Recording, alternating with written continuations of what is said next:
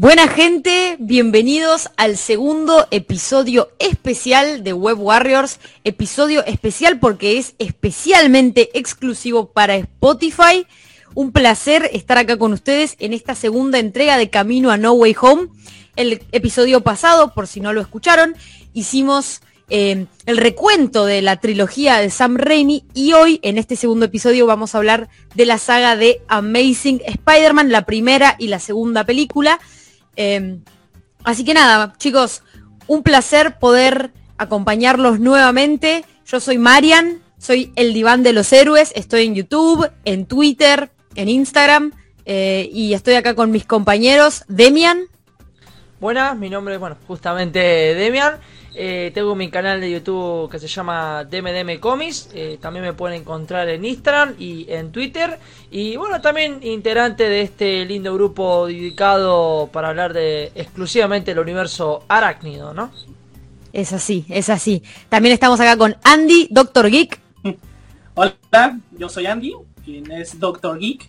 Eh, y pues estamos aquí para hablar de mi segundo Spider-Man favorito, de Andrew Garfield. Em, y pues hablar de lo bueno que hizo su, su saga y de lo, importante que es para la vida de los fans de, de El Arácnido.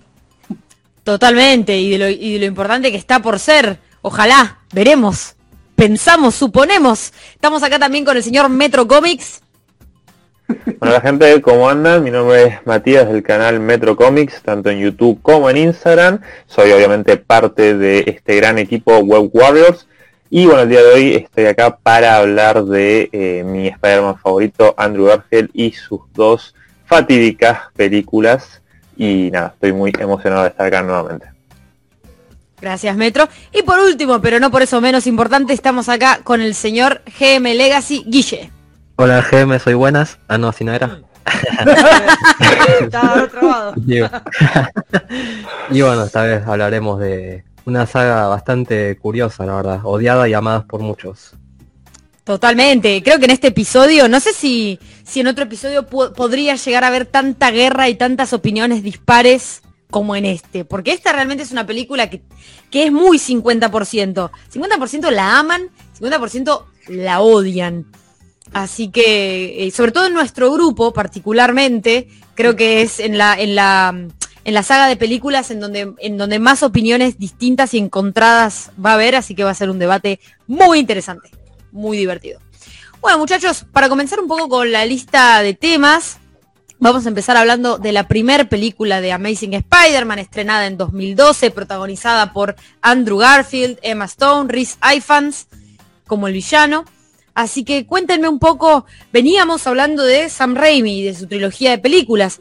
¿Qué les pareció esta película? Eh, no solamente opinión general, sino también como una como un reinicio, ¿no? Como un reinicio moderno de la historia de Spider-Man. Yo diría confuso. Confuso porque veníamos, eh, perdón que empecé a hablar yo, no sé si alguno quería arrancar, pero bueno, ya está, ya empecé. Eh, veníamos de la saga Sam Raimi que tuvimos un final en el cual no, no fue un final cerrado del todo, o sea, como que daba la pinta de que iba a seguir, en la cual teníamos confirmada una cuarta entrega, que hoy en día, dando vueltas por internet, está ese famoso póster teaser, que está el número 4 con la telaraña, y después, años después, se fue filtrando los conceptos de arte, así que esa película se iba a hacer y se iba a estrenar en el 2011, así que se pueden dar una idea. Y bueno, nada, había muchos fanáticos que estaban medio perdidos, otros ya más o menos ya estaban metidos en el ámbito. Aparte, hay que em, hacer mención de que en ese momento ya se estaban empezando a armar las páginas fanpage, ya más o menos empezaba la gente a curiosear lo que es eh, el mundo de las redes sociales como Facebook, Twitter, sobre todo Facebook, ¿no? Que empezaba eh, a pleno esa red social y ahí empezaban a volar todos los fanáticos. Y bueno, por mi parte, yo ya lo conté muchas veces, creo que lo conté en el programa anterior. Fue una película que yo estaba esperando con mucha ganas de Spider-Man 4 y miraba que el título decía Spider-Man Reinicio. Y vos, tipo, qué raro el título este, ¿no? Como, medio raro, o sea. Después no, después me, quedó claro que habían reiniciado la saga. Y bueno, ahí tenemos el resultado, ¿no? Nuevo, con nuevo actor, nuevo cast, eh, otro universo, nuevo aspecto, todo, todo nuevo, todo. Eh, creo que yo ya lo había comentado, pero me acuerdo que fue, fue, yo me iba a ir a la escuela en la mañana y como mi abuela era la que me llevaba, le toqué a mi abuela, eh, le, le- le toqué y me dijo pasa y pues en lo que esperaba que se listara y todo, ella tenía el canal de el, el canal de las noticias y estaba la, la- la primera hora, que era el, el noticiero de esa época. Y ahí estaban diciendo las películas y los próximos estrenos y de repente ahí en el noticiero, este que es un noticiero dirigido por alguien famoso llamado Loret de Mola, pero creo que no fue él el que dio la noticia, sino de ya saben, de esos que Me se... encantan los datos random de las Sí. historias de Andy. la tiene clara, la tiene clara. Dirigido por el presidente Loret de Mola, tipo. Increíble. Carajo, eh, viste, de esa pregunta. Ni yo me acuerdo tan bien lo que estaba haciendo cuando me enteré de tal No, noticia. Es como que yo diga, porque la vi en Canal 13, el director Adrián Suar, tipo, Fue Canal 2. ¿qué? o Fue, fue en el canal 2, porque sí sé el Lo canal estaba presentando Pavlovsky. Eh, y lo vi. Y vi, vi que da- daban los estrenos y lanzaron justo la noticia de que iban a cambiar de actor, iba a ser un reinicio, que ya no iba a haber Spider-Man 4, y yo de irme feliz a la escuela, bueno, más o menos feliz, este, de irme feliz a la escuela, me cambió mi cara de así a una tristeza grande, porque pues imagínate, Toby, ¿qué le pasó a Todo Toby? se derrumbó. Mi mundo se volvió gris en ese momento. sí, sí. Bueno, eh, con respecto a mi acercamiento a esta película, eh, muy similar a lo de Andy, nada más que, bueno, arraigado acá a Argentina, yo me enteré un día a la noche en Telefe Noticias que estaban pasando con el titular así de enorme, eh, se viene una cuarta película de Spider-Man y bueno, yo como fan dije vuelve Toby después de tanto tiempo y no, veo una escena que creo que fue la primera que se mostró de nuevo Spider-Man Andrew Garfield en una Pará, azotea, es- ¿no balanceándose, haciendo un poco de parkour. No, no es el trailer. No sé si al revés, era una primera Me- escena, creo. Me parece Es que, que- vimos el programa al mismo tipo vos y yo, te digo, en Telefe. Puede ser, ¿eh? Sí, que lo Puede vimos ser. por la noche el tráiler y todo. Sí, sí, creo que fue el tráiler. Ah, Entonces el trailer. Claro, pero yo lo que enganché fue la escena esa de Amazing 1 donde te muestran desde la óptica de Spider-Man que él está haciendo parkour en una Sí. Y Sí, que en un momento se pega al vidrio y ves el reflejo con el, el traje ese de, de Amazing 1. Gran escena. Y yo cuando lo vi, Sí. claro, era gran escena, pero yo dije, eh, ¿dónde está el traje que a mí me gusta? ¿Dónde está el actor? ¿Qué pasó acá? Estaba re loco. Güey, qué Y... Claro, yo estaba como, ¿qué onda? Y bueno, después el noticiero, un, un especialista en el cine agarra y dice, no, no va a ser Spider-Man 4, va a ser un reinicio, y yo como, uy, la pucha, no me jodas. Y O sea, bueno, al igual no había que ser muy especialista en cine para decir eso era otro el flaco. Bueno, pero igual me parece Créeme que para Telefe sí había que creo hacerlo. que, creo que Metro, igual, igual imagínate a los pibes que eran los, los chicos y chicas que tenían, no sé, 10 años, 9. Yo, la verdad que no entendía mucho el tema, cómo se manejaba el cine. Y para mí, reinicio era como tipo, ¿eh? ¿Qué es eso? ¿Viste? Bueno, nada, hoy en día. Ma- Mariana, tenemos gente que no sabe decir Falcon el Soldado del Invierno. O sea, Claro. Es verdad, es verdad, perdón, perdón, es verdad. So- sobreestimo a la tele, sobreestimo a la tele. ¿Vos, Guille? Yo, bueno, lo mío es curioso, o sea, porque yo, como decía vos, tipo gente de 9, 10 años en ese momento y no entendíamos nada del cine. Y yo me acuerdo que no es que me quedé como Andy decepcionado, yo totalmente creo que fue lo contrario, o sea, no entendía nada Ah, y, y ni siquiera me enteré de la existencia de estas películas. ¿Me entendés? O sea, como... Pero yo estaba esperando Spider-Man 4, o sea, ¿me entendés? Yo estaba tan enganchado con los actores eso, el traje, y de repente ves otro, otro traje, otro actor, y es como que ni le di bola a la película, o sea, hice como que no existiera, y no la vi hasta unos años después, ponerle 2015, 2016 fue, Oh, estaba se unió al... sí, sí, o sea, como que no existían para mí. La empecé a ver cuando se, se anunciaron lo de Tom Holland, el reinicio, Ah, wow. Dije, voy a ver estas dos películas a ver qué onda. y bueno, las vi, no me gustó para nada, o sea, la, la odiaba encima. Y fue hasta, no sé, 2017 que las volví a ver y ahí me, me encantaron. Pero sí, al inicio no, no la enganchaba, o sea, no existían para mí. Sí. Yo me acuerdo que... Perdón, Demian, no, no, no, no, no, por favor, Mariano. No, iba a decir que yo me acuerdo que, que vi el tráiler en el cine eh, y que no, no, o sea, yo no sabía que, que iba a haber una, una- un reinicio de Spider-Man y me, me desayuné el tráiler así en la pantalla grande cuando lo vi y wow, o sea, para mí fue una locura y si bien me puso triste eh, darme cuenta que no íbamos a volver a ver en ese momento a Tobey Maguire como Spider-Man. Eh, la verdad que, que en, en cierto sentido lo que me alegró es que dije, o sea, Spider-Man 3 fue una historia que para mí cerró un ciclo, fueron tres películas, cierran un ciclo, terminó bien dentro de todo, eh, y este Spider-Man ya me estaba quedando un poco adulto, ya me estaba quedando como medio grande, tenía problemas con la mujer, o sea, que estaba bueno, pero yo tenía ganas de ver un Spider-Man más joven, más parecido, digamos, con problemas más parecidos a los problemas que tenía yo, que en esa edad también era adolescente. Entonces, en ese sentido, como que sí me había puesto contenta pensar que íbamos a tener un reinicio con un actor más joven, eh, que, hacía de un Spider-Man todavía más joven, eh, y eso me, parecía interesante. Claro, eso es lo que tiene el cambio drástico, sobre todo de Amazing 1, que era más... Eh, no, y aparte una cosa que aclarar, el, el Peter de Toby era un adolescente que fue quedó muy entre los años 90 y 2000, o sea, quedó en esa época. Sí. El Peter de Andrew iba en skate, eh, nada, no tenía nada de nerd, era recontra mil Era más canchero. Andrew se podía levantar a cualquiera, literal, o sea, como que tipo, no me digas que este es un nerd en el año 2011, ¿viste? Eh, claro. eh, nueva novia también, no teníamos más a Mary Jane, Gwen Stacy. Y eh, sobre todo también una película que daban a entender que se iban a centrar más en un Peter en la secundaria. Porque la primera de Spider-Man de Toby era, eh, no, mostramos un poquito la secundaria y se graduó y ya está, a trabajar, viste, patitas a la calle. Acá con Andrew cambió. A mí lo que sentí con esta película, no, a ver, no quiero que se malentienda. Las películas de Spider-Man de Toby se, me imagino que se harán recontra mí disfrutar en el cine. Yo lamentablemente no las pude ver.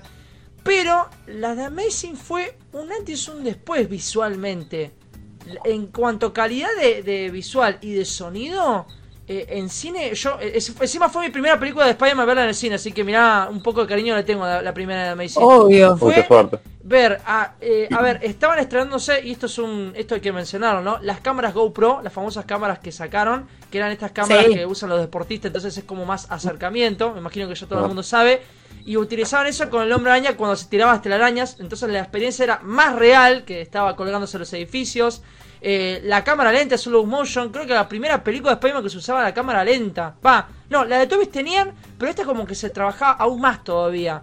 Eh, no sé qué más puedo decir, o sea, y visual, ah, y los efectos especiales era otra cosa, o sea, era un cambio bastante importante. Sobre todo, sobre todo porque veníamos de una tercera entrega de Toby, mm. en donde los efectos habían dado mucho que desear. Las primeras dos películas de Toby fueron casi que adelantadas para su tiempo y la tercera, para mí, la verdad que quedó bastante atrás en lo que es efectos especiales. Sí. Entonces, ver todas esas tomas de Spider-Man, el balanceo, eh, la definición, los efectos que, que digamos, parecía que Spider-Man estaba de verdad balanceándose por la ciudad, eh, eso sumaba un montón a la experiencia. Yo me acuerdo que todavía no llegamos claro. a hablar de la 2, pero yo cuando vi la 2, me acuerdo que me mareé.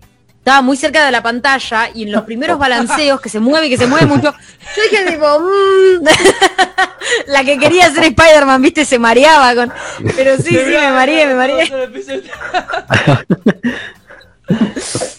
No, bueno, a, a, mí lo que me pasó con The Amazing 1 fue mucho de lo que dijo Demian.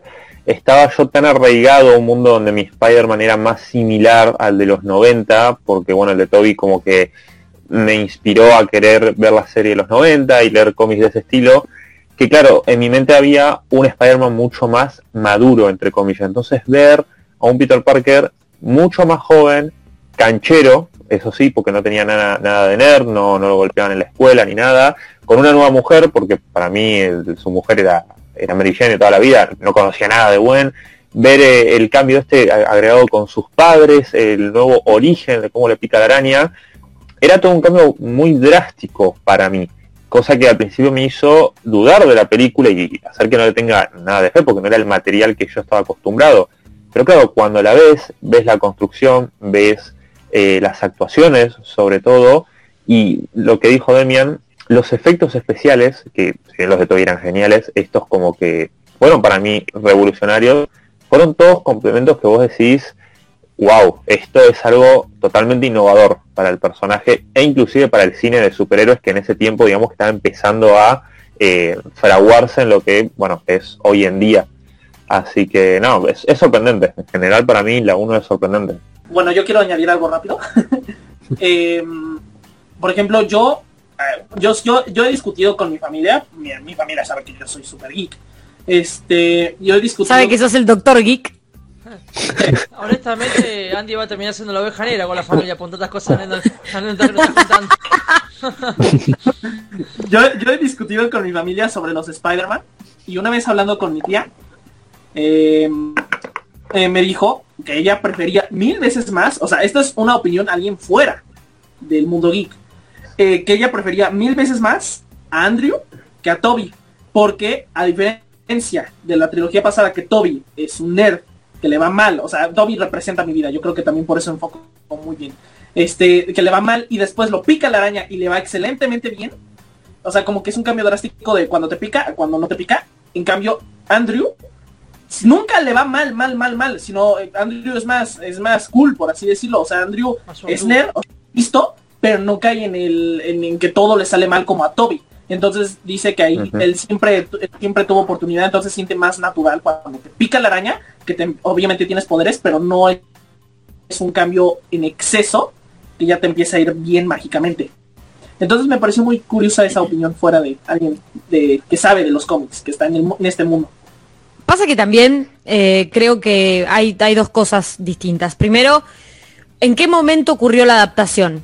La de Toby fue en el 2000, en donde ser nerd, ser geek, ser no popular, implicaba muchas cosas que en el 2012 no era lo mismo ser nerd y ser no popular. Vos podías ser no popular sin ser una persona con anteojos y una camisa. Antes la representación de nerd era el chabón que tenía anteojos y una camisa como en los primeros eh, dibujos de Ditko. Sí, el pelito ahí descuidado. El pelito, eh, feucho.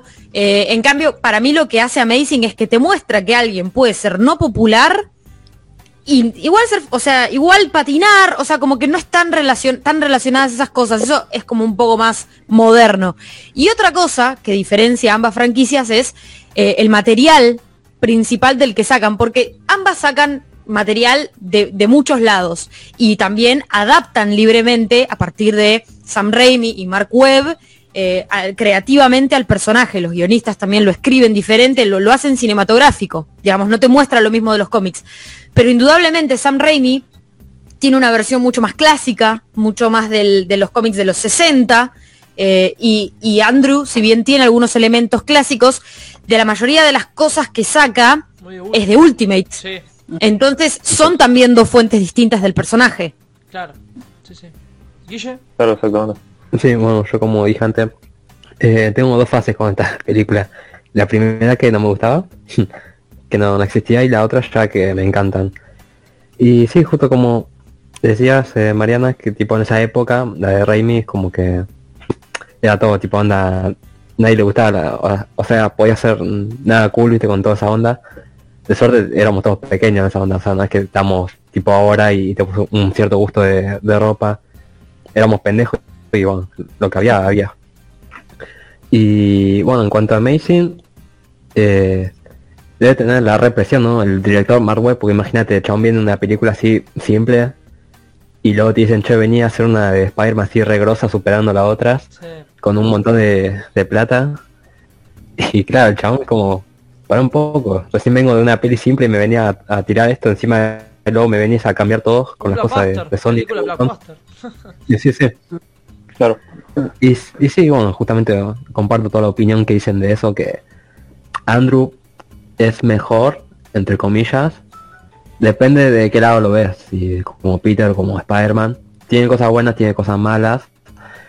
Y no, no sé, me quedé corta ya. en general, en general, ¿qué les parece, digamos, así de opiniones generales y si quieren cada uno entrar en, algo algún, un poquito, sea en Peter Parker o en el interés amoroso, digamos, eh, ¿qué les parece el cast?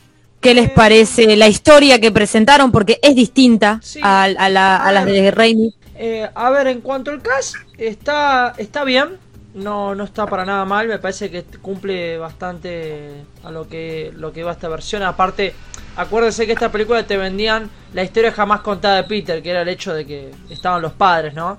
Un cambio que esto, un aspecto que nunca se vio en lo de Toby y acá lo abarcaba, entonces eso como le sumaba un poco de plus.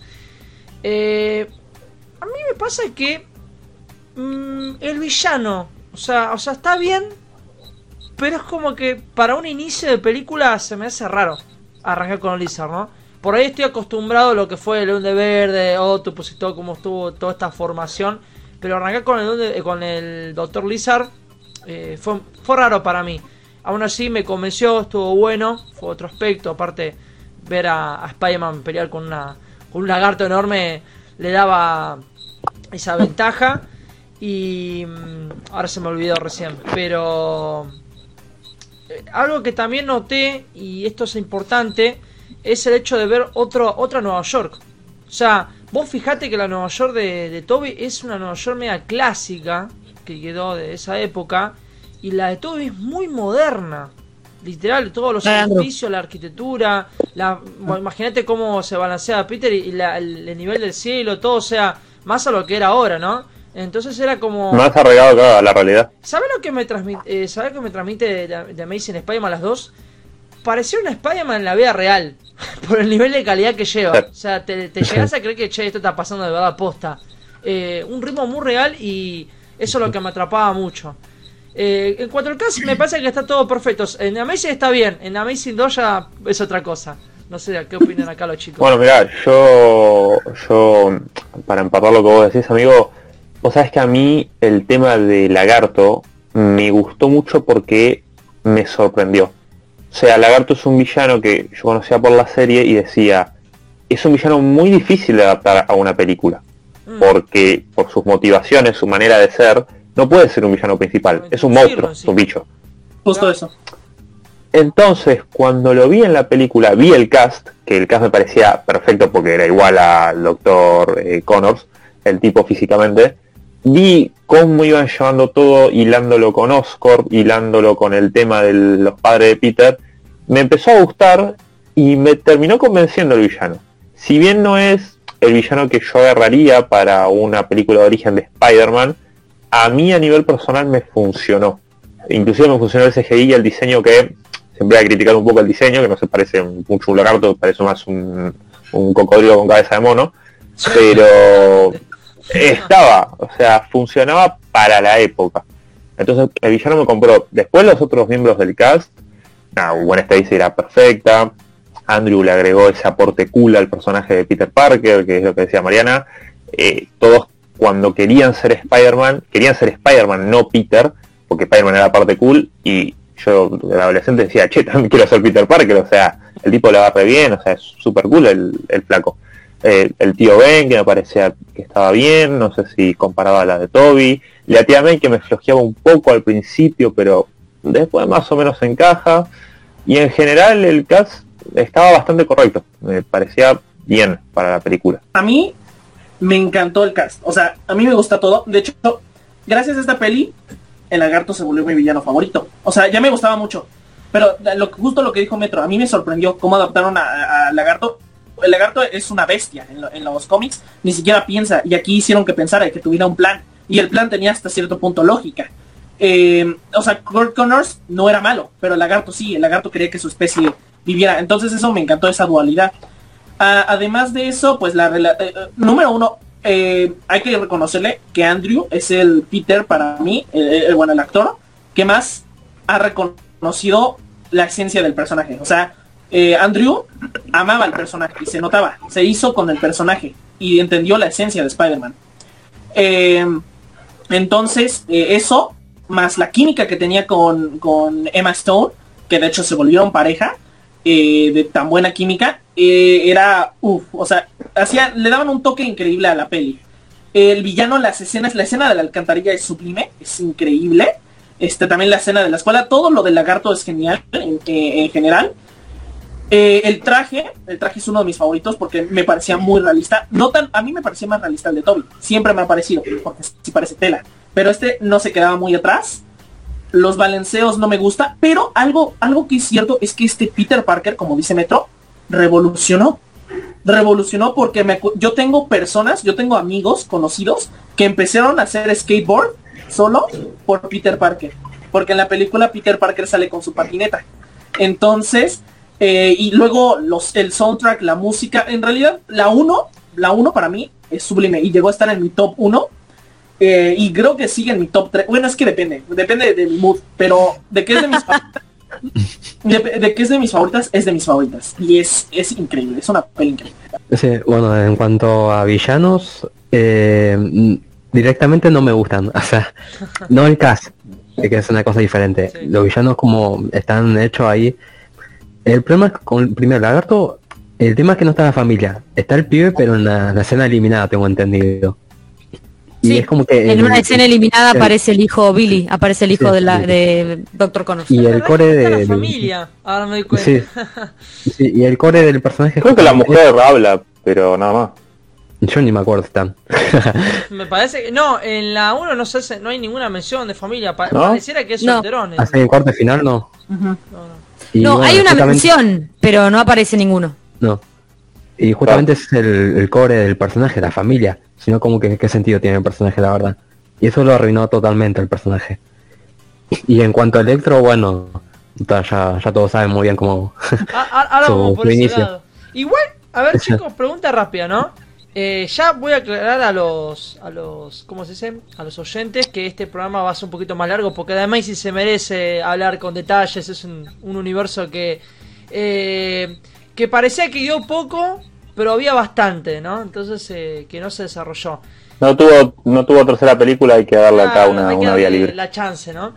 Eh, Para mí es una saga extremadamente bastardeada, injustamente. En Claro. algunas cosas justamente, pero en muchas injustamente. Claro. En sí, mucho. Sí, sí, muy golpeado, ¿no? Y no se supo aprovechar lo que se estaba lo que estaba mostrando, más allá de los fallos que tenía. Pero igual volviendo al tema, ¿qué villano podías haberle dado en The Amazing 1? Así como una buena introducción. Es medio, medio difícil. Está complicado. El Buitre sería una buena opción que ya se utilizó, pero vol- volvemos de vuelta. Pensemos en el año 2011, no lo que venía a futuro.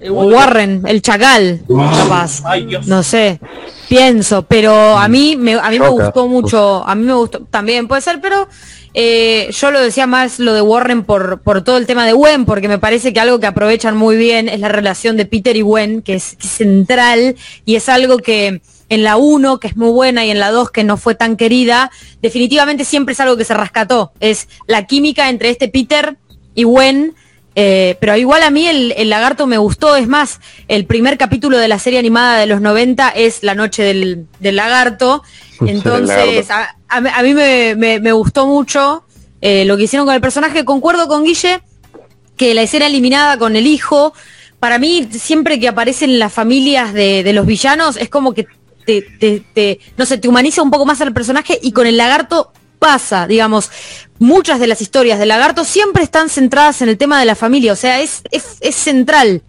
Y acá quizás hubiese estado bueno que esté, faltó. Sí, sí, sí, totalmente. Mira, yo te digo, a mí a nivel personal, como dice Mariana, el lagarto, eh, como estaba en el primer capítulo de la serie animada, es como que no lo vi mal. El problema es que es un villano tan atípico para un origen en una película o en un cómic que te parece medio chocante. No sé, ahora a mí se me ocurrieron opciones como Kraven o Misterio.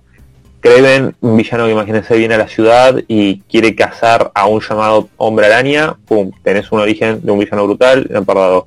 Y Misterio que lo podían relacionar con todo el tema más interno del personaje y de también del sentido arácnido, de cómo el tipo tendría que confiar más en sus otras habilidades, más que en sí mismo.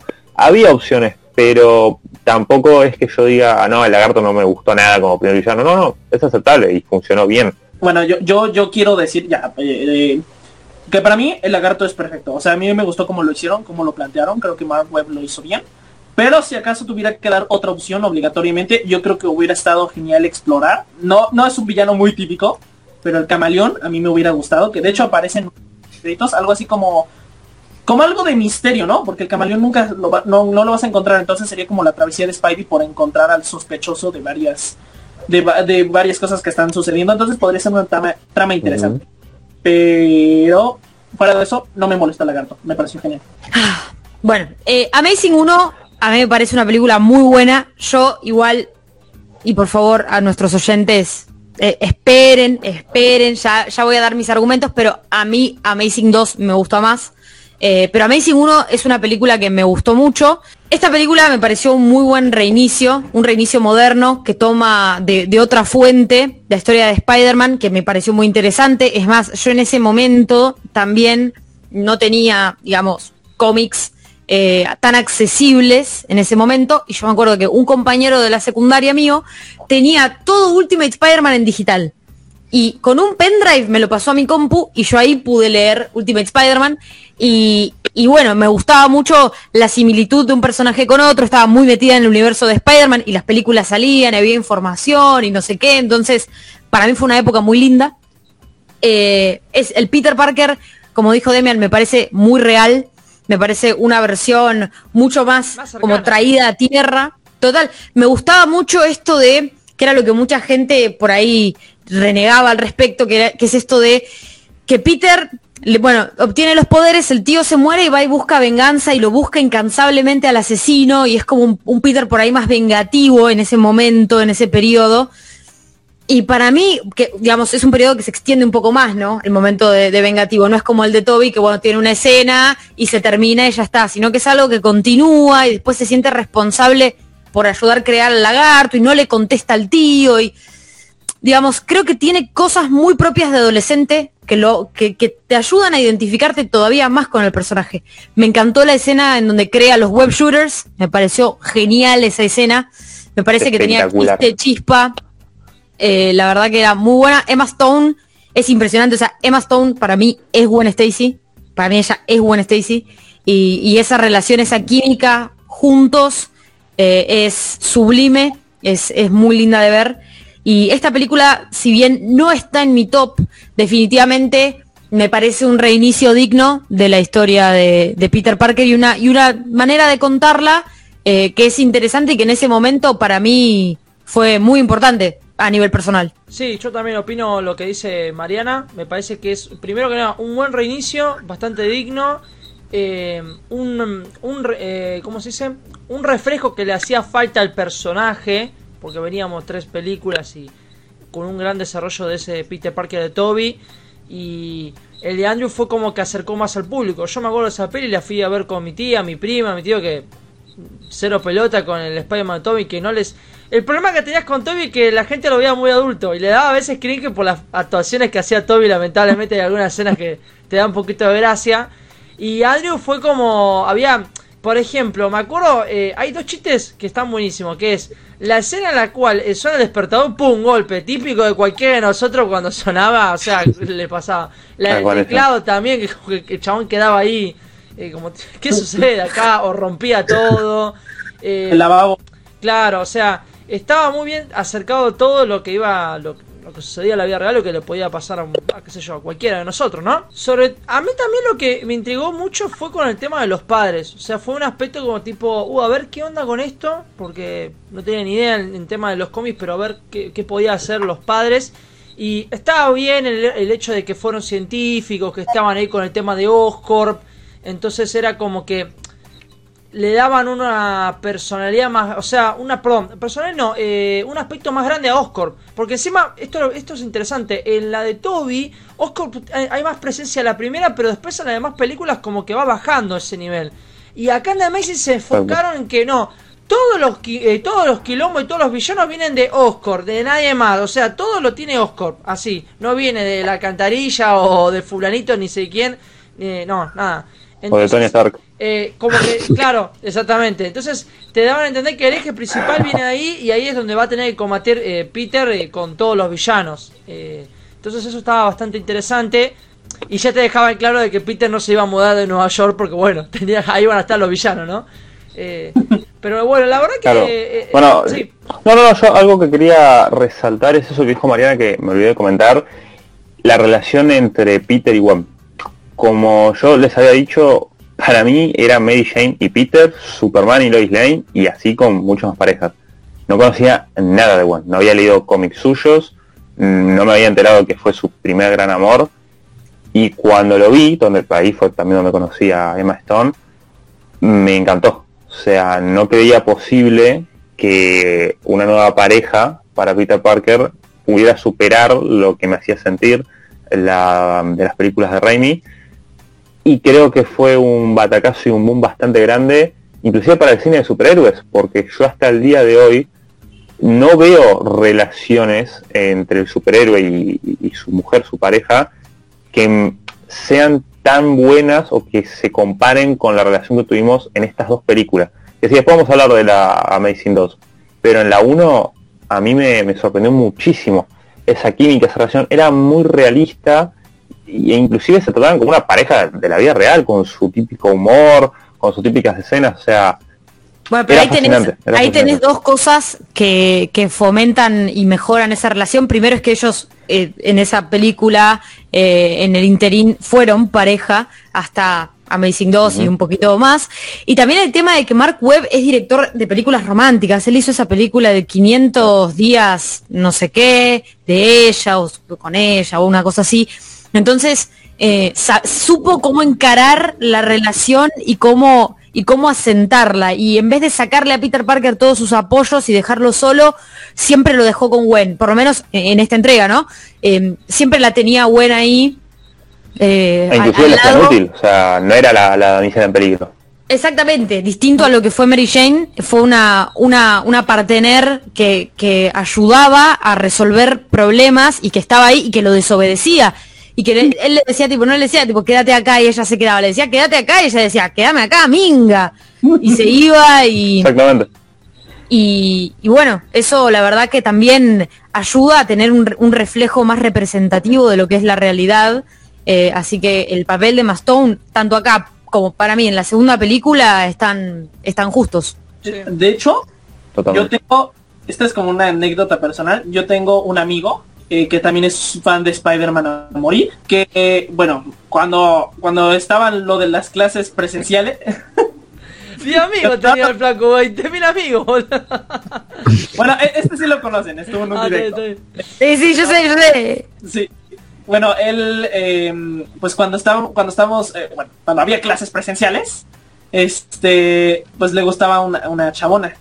Este, pero le gustaba una chabona, de hecho tenemos gustos muy parecidos, sí, siempre lo decimos. Pero le gustaba una chabona que era rubia, de ojo azul, este, era de mi edad, ni siquiera era de su edad. Este, y este, bueno, siempre hablamos en código Morse para que no, nos entiendan. Y a ella, el código Morse era Stacy. Entonces, ella, él decía que era su Stacy. Así, así de, épico marcó el romance de Stacy. Entonces solamente quería decir esa anécdota y ya podemos continuar, perdón. Lo marcó bastante. No, me mató que el término que usan allá en México chabona. Es raro que en Argentina puede ser, pero. Es que es raro. Es raro, es raro. Pero no pasa nada. Bueno, acá, y un poco lo que decías vos, Demian, a mí en esta película, en esta, lo de los padres, no fue algo que me haya molestado, digamos, lo de los padres me pareció hasta interesante. Dije, ah, mira, tomaron algo que, que, no se había tomado antes, algo que en los cómics se toca de oído y la vez que se introdujo no gustó mucho y no sirvió mucho, entonces medio que lo escondieron. Pero así como muchas cosas dije, por ahí esto es algo que en el cine puede funcionar. Y la verdad, para mí en, esta primera película el tema de los padres estuvo bueno, o sea, fue eh, interesante. Tal, cual, Mariana, o sea, eh, en los cómics a ver, hay que el resultado es otra cosa, porque ahí es otro trayecto. Ahora, cinematográfico, pasarlo a una película, que es una, va a ser una película de dos horas, cambia rotundamente, es otro lenguaje, prácticamente.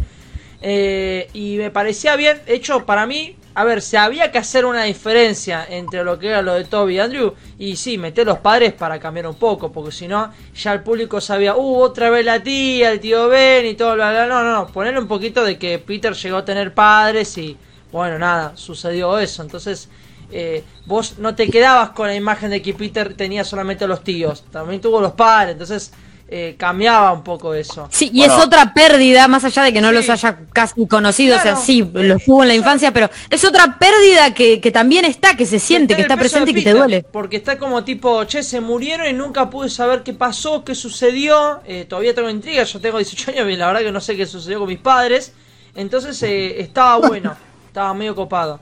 ¿Vos, a, a ver, fue un cambio... Y es como una... Mm, ¿Que decía algo, Metro?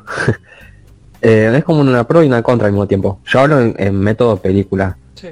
Vos te das cuenta, no sé si Alimarca se la fuma esos, esos momentos, los primeros minutos con la, la familia. Es como que ni fuego ni fa, ¿viste? Es como que están ahí, eh, no, no pinta nada. Más que, más que nada la segunda película, con el tema del avión, todo ahí, no sé. Mirá, Ah, te puedo entender ajá. si, si hubiera sido parte del NCU y, y decían que era de parte de Shield, bueno. Pero acá como que esta película son chabones normales y, y son todo como respía y no sé. Sí, o sea, para mí la segunda película, bueno, para mí la segunda película que empieza, 20 años, entonces. para mí la segunda película empieza en el minuto 10. Tipo, me salto sí, toda la Cuando parte. empieza de- con el salto ya. Sí, La primera, bueno, que está para mí- es un momento íntimo, pero la segunda no. Para mí lo de los padres en la primera película, eh, a mí al principio no me gustó, porque yo era de, no, Peter tiene como figura paterna a sus tíos, o lógicamente tiene padres y después se vio en los cómics, pero para mí la figura paterna eran los tíos. ¿Qué pasa? Cuando empecé a ver la película me empecé a informar más porque dije, che, ¿dónde viene esto de los padres? Vi que estaba todo relacionado con el universo Ultimate, dije, ah, bueno, entonces no está mal, o sea, está sacado de los cómics. Pasa que, claro, acá lo arreglaron todo en torno a eso, por lo menos la primera película, o sea, en torno a el legado de los padres, eh, los experimentos de Oscorp, el lagarto, etcétera. Entonces al principio me había molestado, pero después lo llegás a aceptar porque decís, es una nueva cara y es también una respuesta a una gran duda que muchos fans, antes de los cómics de Ultimate, de los cómics de los 90, eh, tuvimos sobre los padres de Peter, porque yo cuando veía las de Tobey Maguire decía, che, ¿y ¿qué onda? ¿Tiene padres eh, Peter Parker? O sea, yo en un punto me lo llegué a preguntar, entonces acá ah, como que un poco resolvieron esa duda. Eh, ¿Qué opinamos? O sea, ¿qué opinan ustedes de la escena post-crédito? Porque a- acá hay que decir una cosa. Empieza la era de las escenas post-crédito de las películas de superhéroes. Ya se empezaron a notar, o sea, si bien digamos ya estaban hace bocha, pero se empezó, hoy en día ya es normal ver más o menos que hay una escena post-crédito, porque es lo próximo avance. Pero en Amazing Spider-Man como que te tenían una escena importante en la que vemos a Dr. Connors en la prisión y aparece una figura extraña ahí atrás hablándole. Y es como tipo, ¿qué onda? O sea, ¿qué se viene en la secuela, no? ¿Qué, qué opinan de eso, chicos? A mí, a nivel personal, a ver, yo no era nada ducho con las escenas post créditos. O sea, eh, tengo que admitir que no la vi cuando vi la, primera, la película por primera Yo vez. años la vi después de muchos años que la... Claro, sí, yo la reví y dije, ah, mirá, está... eh, claro, yo me quedé como, ah, mirá, estaba eso ahí. Al principio no entendía nada. O sea, ¿qué onda? Yo no sabía nada de los seis siniestros o de qué podían hacer. Pero me gustaba el hecho de saber que Lagarto iba a volver. Porque yo estaba acostumbrado a que el villano, por las de Toby, muera, en su mayoría. Entonces me gustaba el hecho de que podía volver. Eso es lo único que yo había entendido. O sea, no es que me emocioné, dije, viola, puede volver y ya está. No, a mí, a mí no me gustó nada, ninguna de las escenas postcréditos de, de Amazing, ni la 1 ni la 2. Me parecían confusas, me parece que agarraron un personaje re X, re random, poco, o sea, poco que ver con la trama, que le decía, le dijiste la verdad al chico, o sea, no sé, como que no, no, no generaba hype. Para mí no. La segunda un poco más que la primera, pero si estamos hablando acá de, de- de la primera, para mí era una escena totalmente. O sea, para hacer una postcréditos, me. Mm, tipo, por eso. me. A mí, bueno, yo en esa época yo ya veía el UCM y siempre en el UCM han habido escenas postcréditos. Entonces yo ya me había quedado en las en todas las pelis de superhéroes me quedo hasta el final. Y pues yo sí vi este la escena postcréditos y tengo que admitir que esa escena, pues cuando le dice Connors al camaleón, si no me equivoco ese era el camaleón, eh, o había escuchado que era el camaleón.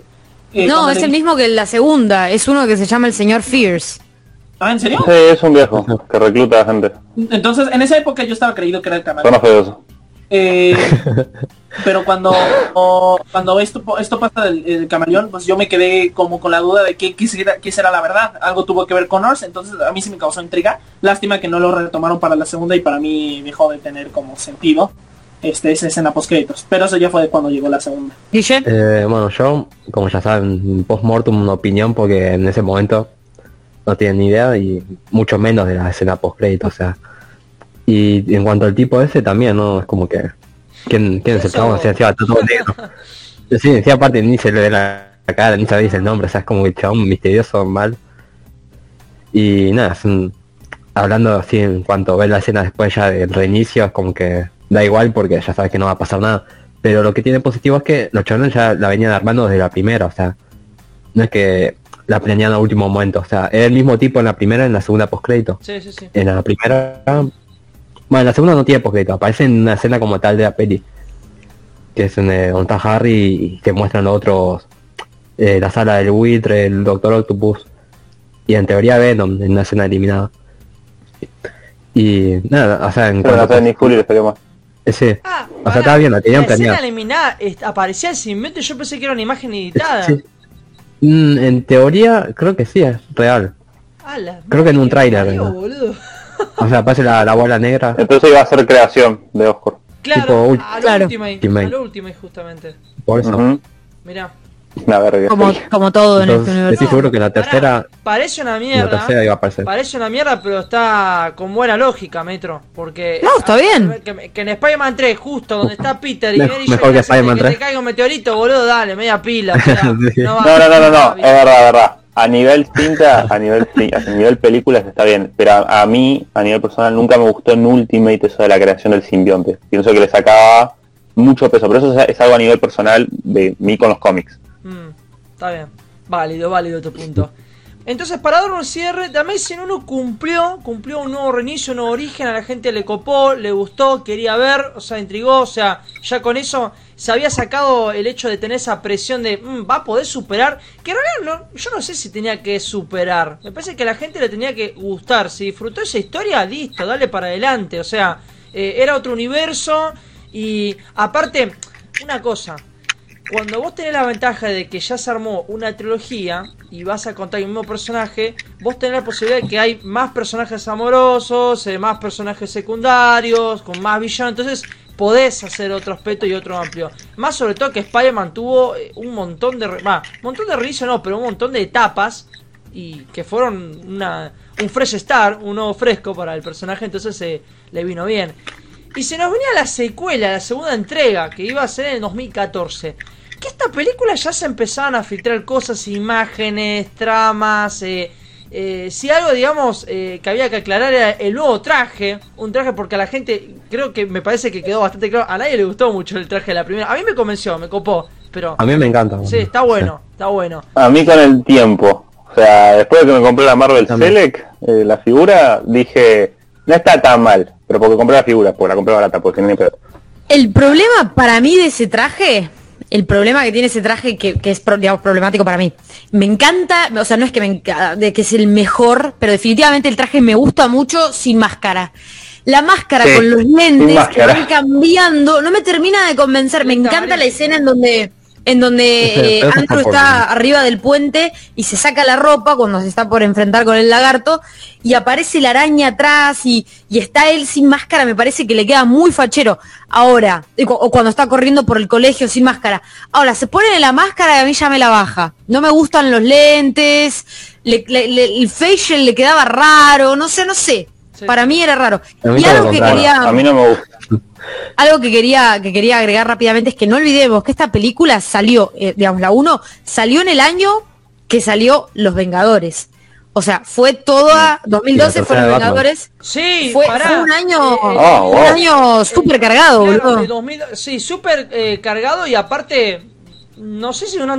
porque tenías el hecho de, de parte de DC venían con una DC venía con una de sus grandes trilogías de, de Batman y toda la gente estaba esperando a ver la, lo que iba a ser el final de, de esta historia.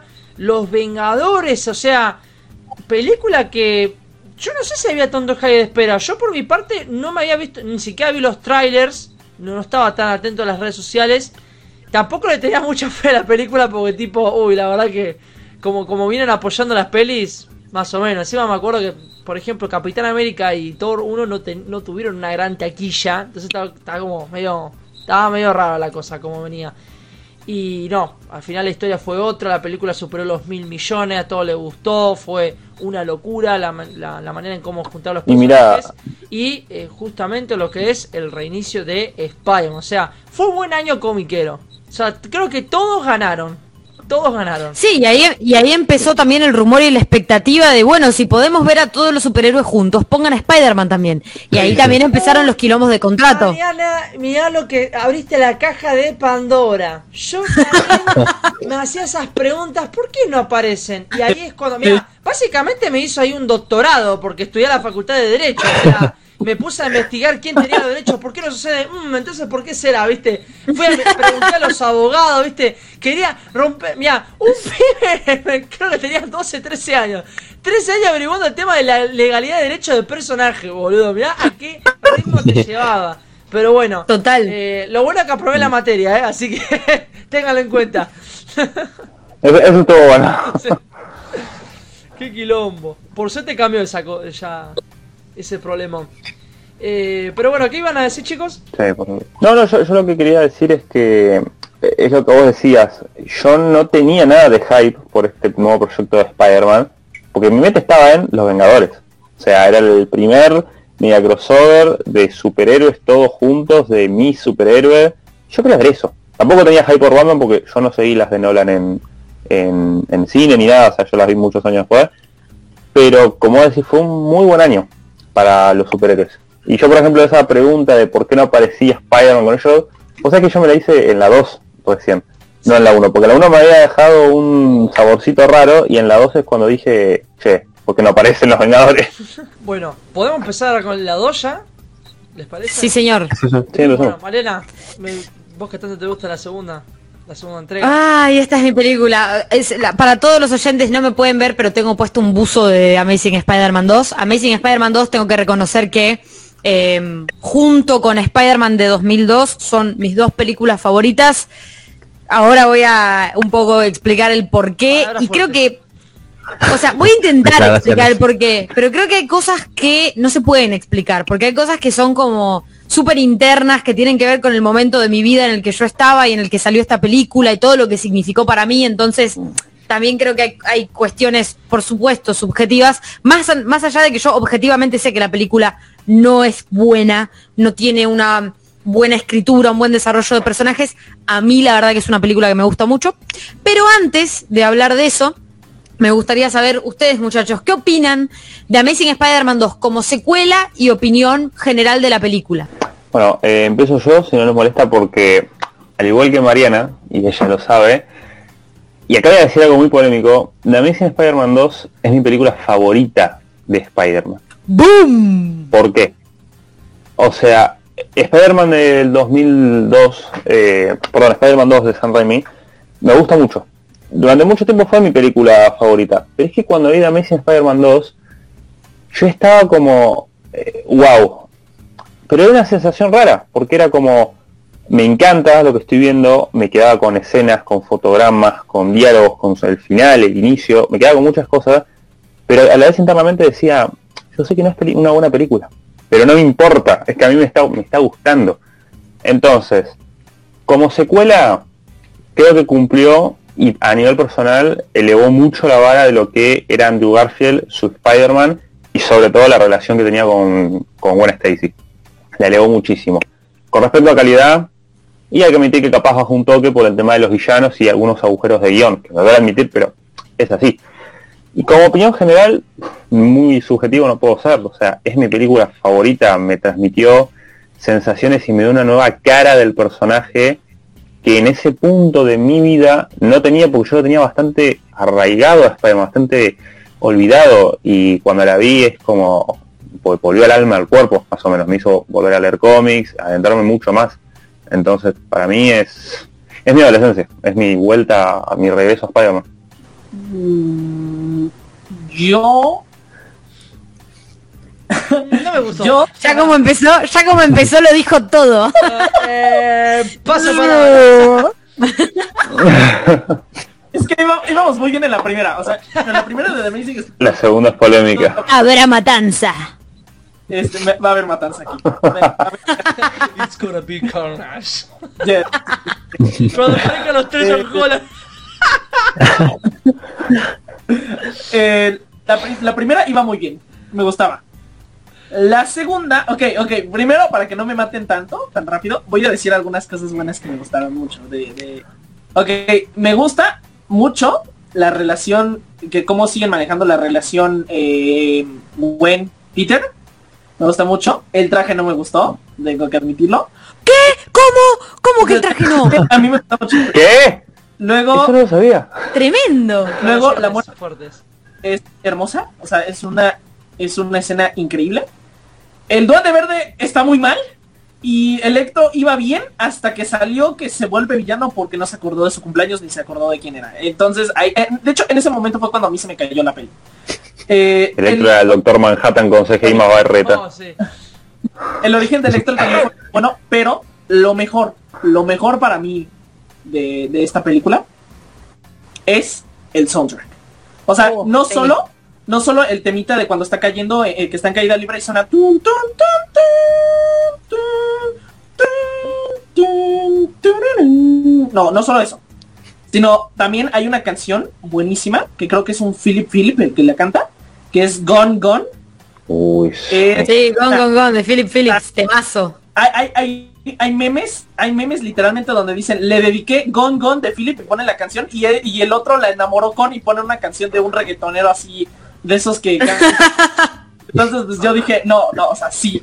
Eh, eh, o sea, el soundtrack es algo que a esta película no le puedes quitar. Y... Pero como secuela, no me gusta. O sea, todo lo bueno que había trabajado la primera, esta no lo vino desarrollando tan, tan bien. Solo algunas cosas que ya mencioné. te espero afuera, Andy. Yo apoyo a Andy en, a- en algunas cosas.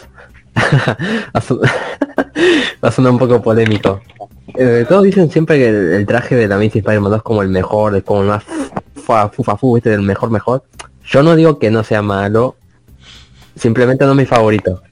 No, o sea, yo tengo una cosa con los trajes. Yo a mí me encanta más el primero, de la saga de la primera. No, no me refiero a Raimi, sino me refiero a la primera película. Me gusta más lo lenta amarillo, ti- ti- tiene esa onda tipo más más grosa, ¿me entendés? La segunda está bien, está bien, ¿no? Está bien, pero no sé, me gusta más la primera, el primer traje. Eh, en cuanto al soundtrack, también opino que es muchísimo mejor la segunda que la primera. Más la dos está muy bien, pero la segunda yo diría que mejoró. No en cuanto al tema del electro ese de tipo dubstep, que aparece como cierta Uh, al final. tema igual ese, ¿eh? Ah. Literalmente salgo a correr igual, ¿eh? con ese tema. Sí. Yo salgo a correr con ese tema, me encanta. Fue muy criticado igual en su época y hoy en día le dan cada palazo. En ese momento era muy escuchado el dubstep. Está, ¿Cómo se llama el, Skrillex. el, el- sí, el Skrillex ese? Uh, 2014 full play. Entonces, claro, Sí. eh, sí, sí, el 2013, Sí, sí, sí, esa sí. onda. Minecraft volaba en ese tiempo, te. Sí, y en cuanto al villano, bueno, eh, le pasa lo mismo que, en la primera película, o sea, como que no, no hacen bien las cosas, o sea, como que lo hicieron muy flojo el tema. El actor no, porque el actor es muy bueno y eso es lo bueno que va a tener en una segunda oportunidad. Pero en, esta falla mucho, o sea, no... Le falla simplemente. Podrían haber hecho muchas cosas. Pero no, quedó, quedó corto. Y en cuanto a relación, Andrew Peter sí también mejoró mu- mucho y hicieron justamente lo que pasa en los cómics y lo hacen totalmente mejor porque no es algo que sigue, sí, sí, sino que es algo que tiene un fin y le da un significado totalmente a ambas películas. No es algo que, que queda ahí corto, no sé, como la saga de Raimi que está en las tres películas y no llegan a ningún lado. Siempre están dando vueltas, vueltas y, y al pedo. En esta no, tiene un inicio ni un fin. Eh, ¿Algo más me queda o...? Eh, bueno, me toca mi parte. Eh, así en línea general, gran soundtrack, mucho mejor que la primera. Efectos especiales increíble para una película de 2014. Hay muchas pelis que la verdad que creo que le deben de envidiar el CGI porque estamos en 2021 y hay pelis que es, es pésimo el CGI. Sobre todo el MCU, perdón, pero el MCU tiene algunas pelis y la verdad que es increíble que The Amazing Spider-Man, la película de 2014, lo que considero, creo que tiene una de las mejores batallas visualmente, sacando de lado la de Doctor Octopus, porque la de Electro, tenés que hacer un tipo que lanza rayo ahí en cámara lenta, Spider-Man, slow motion, o sea, queda espectacular. La relación de Peter y Gwen también mejora, eh, se profundiza más con el hecho de, también de la promesa del padre, que eh, estuvo bueno que hayan tocado eso porque me causaba gracia que vos mirabas la película y estaban todos juntos y yo, ¿qué pasó Peter con la promesa? O sea, sos re cualquiera, boludo. Le fallaste al suegro. Eh, después, eh, el, después el tema de los villanos ¿Qué te puedo decir? Eh, eh, no, no, no me logran convencer al, al, al, 90, o sea, al 100%. O sea, quedo muy por la mitad. Eh, es una película que hay escenas que se me hacen recontra mí lentas y tengo ganas de adelantar y no sé, dame esta escena que me gusta. Es una película que tiene momentos eh, que avanza muy lento y otras veces avanza bastante rápido. Eh, pero hay cosas que no te las bancas y querés pasar lo otro. Entonces es una película que no la puedo disfrutar por todo, por completo. O sea, porque me genera eso, es como que estoy todo el tiempo que quiero adelantar. lamentablemente tiene eso. Y después el tema del traje está bien, está bien. No, qué sé yo. me parece que hay mejores trajes de Peter, pero. De, de, Spider-Man digo, pero está bastante bien. Eh, acá también otra cosa que no me gustó fue la relación de Peter y la tía May. Es, no sé. La primera estaba bien, la segunda fue como muy. Eh, conflictos entre ellos. Muy dejada. Eh, sí, muy dejada. No notaba como que Peter se abría con la tía May que intentaba ayudar, o sea, es como profundizar más los eh, sentimientos, ¿viste? ¿No sentías el maternalismo que, que eh, le produce la tía May? ¿No sentías eso? la tía May la, veía como que estaba renegando cada, cada dos por tres, entonces como que tipo, no. De hecho, algo que me daba la sensación es que vos veías a Peter en todo el tiempo fuera y no sé, nunca, nada con la tía May. Si se trataba la tía May era porque Peter entraba justo por la ventana y daba la casualidad que estaba subiendo la tía May entrando en su cuarto, ¿viste? Eh, lo de los padres de Peter, ya la segunda se tira toda la basura, pues como que pasa muy largo, tipo, no, hermano, ya está, déjalo ahí porque no, no me copa. En definitiva, es una película que tiene momentos buenos, otros momentos malos, eh, después momentos pésimos. Eh, ah, por ejemplo, eh, que tirar a la basura lo que fue el tema de la familia Osborn. O sea, al padre ya liquidarlo y el hijo que aparece a la nada, encima pésimo Thor, la verdad que como aparece Thor como Harry Osborn, la verdad que no lo veo para nada, para nada. Eh, no, el actor sí me parece malo en general. El actor me parece bien en otras pelis, pero acá no sé, no le quedaba. A mí no me gusta. Encima, la peli te la pintaban de que eh, ellos dos, o sea, Peter y Harry siempre tuvieron esa amistad. No, pará, hermano, no me vengas con ese chamullo, chamullo, o sea, eh, porque Harry se tuvo que ir a Europa y... no, no, no, Si me vas a armar una amistad grosa, ponémela desde el principio. No me vengas así de la nada, ¿viste? Eh, sí, sí. También, fallos. y con una cantidad de personajes de introducción tenías a, a Felicia, o sea, Black Cat, futura Black Cat, eh, eh, Duende Verde, Rino, Electro. Me acuerdo la promoción de la peli cuando fue, cuando Sony tuvo un evento en, Japón, que esto lo estábamos comentando antes de grabar, y te mostraba la imagen promocional, era un banner en el que tenías a Spider-Man y en el medio tenías a Electro, Duende Verde y Rino. Y uno para ese momento decís, ¡fuah, chabón! O sea, se viene a esta peli y no, el resultado fue eh, desastroso y creo que quedó bastante claro que la segunda entrega de las películas de superhéroes no hay que meter tantos villanos o tantas tramas, ¿no? Pero bueno, la verdad que es una peli mm, que tiene lindo gusto, pero al final tiene mal gusto. Entonces eh, queda así, en mi opinión de Amazing. Lamentable, lamentable porque es una oportunidad muy desperdiciada. Eh, que encima vos te pones a repasar las escenas post crédito y vos veías, fue, había más tramas todavía por abrir y es como tipo, eh, menos mal que esto no quedó en el corte porque si no lo, que iba a hacer. Eh, y encima con actores conocidos. O sea, un desperdicio de, trabajo ahí también. De cast. Sí, sí, de cast. Eh, la verdad es que increíble lo que pasó detrás de toda esta película. Pero bueno, es como lo dijo una vez Andrew, si no me equivoco en la entrevista. Eh, no había un plan en general con este universo del Hombre Araña. Se fue haciendo sobre la marcha. Y The Amazing 2 es producto de ello. Y eso que The Amazing 1 también confesó que había problemas, pero al ser una película de origen, siempre zafa, ¿no? Eh, pero la secuela, ahí está lo, importante. pero bueno, Total. lo que terminó pasando, el resto es historia, ¿no? Te toca subir la mañana. Yo, yo te complemento. ¿Qué decir? Yo la verdad que estoy bastante de acuerdo con cosas que dijo Demian, eh, empezando por eh, la epicidad del CGI y de la música. Eh, es una de mis bandas sonoras favoritas, la de Amazing Spider-Man 2. Me parece súper heroica, súper épica. Yo les dije recién que yo corro con música de Spider-Man, generalmente música de películas, de Star Wars, pero más que nada de Spider-Man. Y las de Amazing 2 son las canciones más power, porque tienen todo ese dubstep complicado de electro eh, y todo ese heroísmo de, Peter, que, que es, para mí es muy bueno. En cuanto a la película como secuela, eh, coincido con esto que comentaban de que no había un plan. Era como que hicieron una película de origen que salió bien, que gustó. Y después en la segunda era como, Peter y Gwen, digamos, y, obviamente el Capitán Stacy, la tía May, todos los personajes que aparecieron en la primera, en la segunda los veías de vuelta, veías cómo había avanzado un poco el tiempo y demás. Pero después había personajes que aparecían de la nada. Está bien, de Max Dillon te lo entiendo, porque es un trabajador que, bueno, justo le pasó. Pero Harry, eh, Norman Osborn, cosas que vos decís, ¿quién es esta gente? O sea, ¿quién es de tipo, qué, qué pito tocan acá?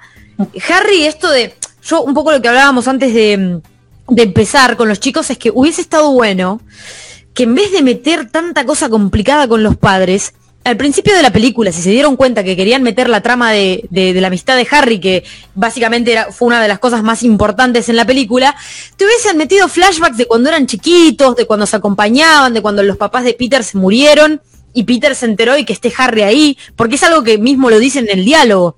Vos estuviste ahí cuando mis papás se murieron. Eh, hubiese estado bueno ver más de eso. Yo la verdad que hay algo que critico mucho de, esta segunda película y es lo que menos me gusta es el tema de los padres.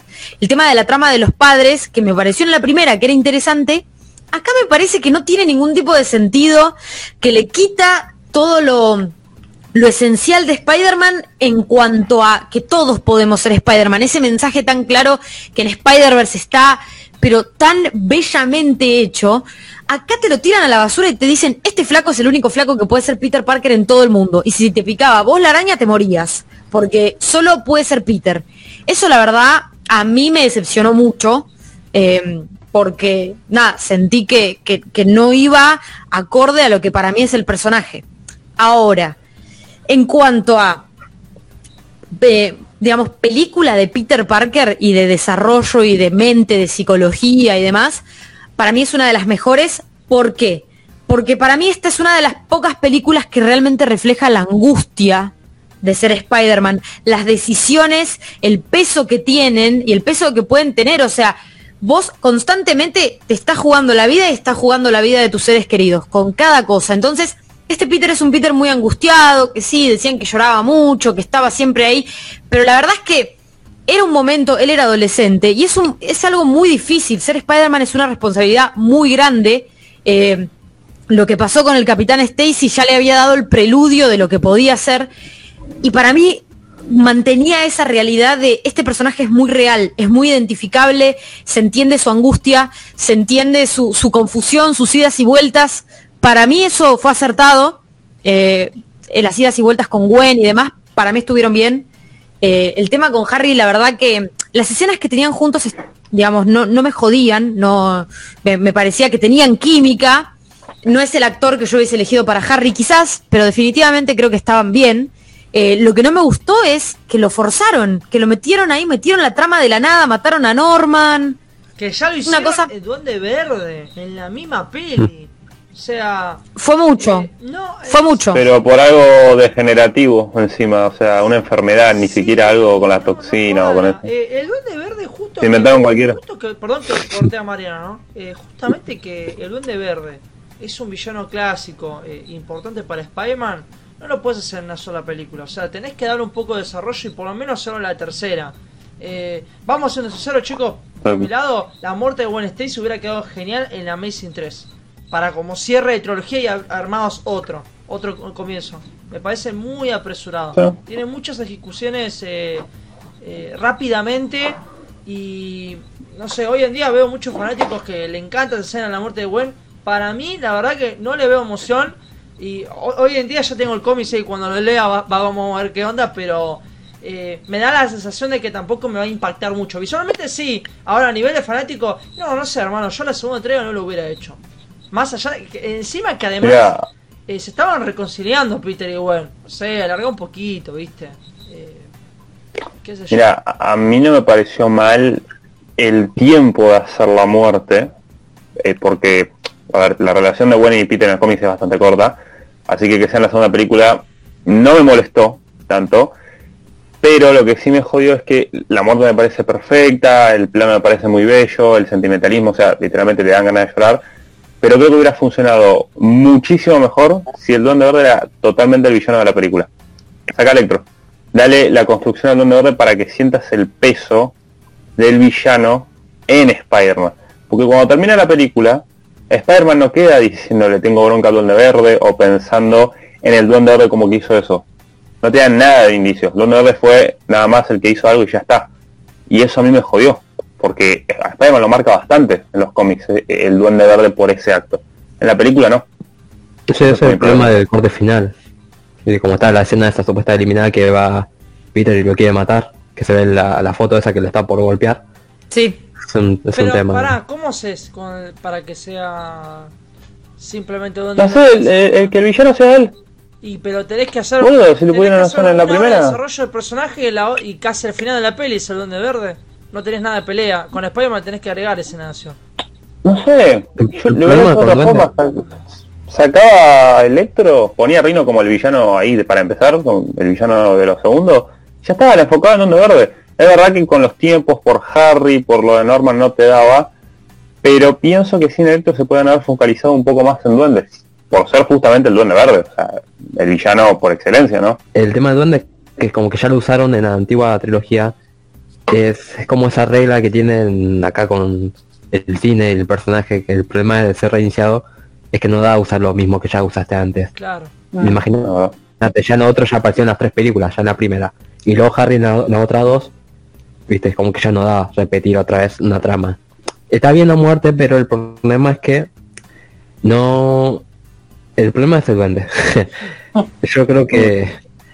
Sí, lo hubieran guardado para la tercera, pero además no sé, o no, no usarlo nunca el duende, la verdad, ni siquiera meter a Harry, pues ya como que no puede ser Sí, también. eh, igualar No. la, la antigua trilogía. Sí, sí. Eh, a mí, para mí también, yo creo que a mí, yo siempre digo que lo de Rhino a mí me gusta mucho al principio porque me hace acordar a eh, algunos cómics de Spider-Man cuando los abrís y hay una pequeña trama con un villano que tipo, están robando algo y de repente, bueno, se resuelve y como que empieza realmente el issue. Y para mí fue eso. Está bien, quizás la, la actuación de Paul, Giama- de Paul Giamatti fue como, ponele, que fue un poco exagerada, gritaba, qué sé yo.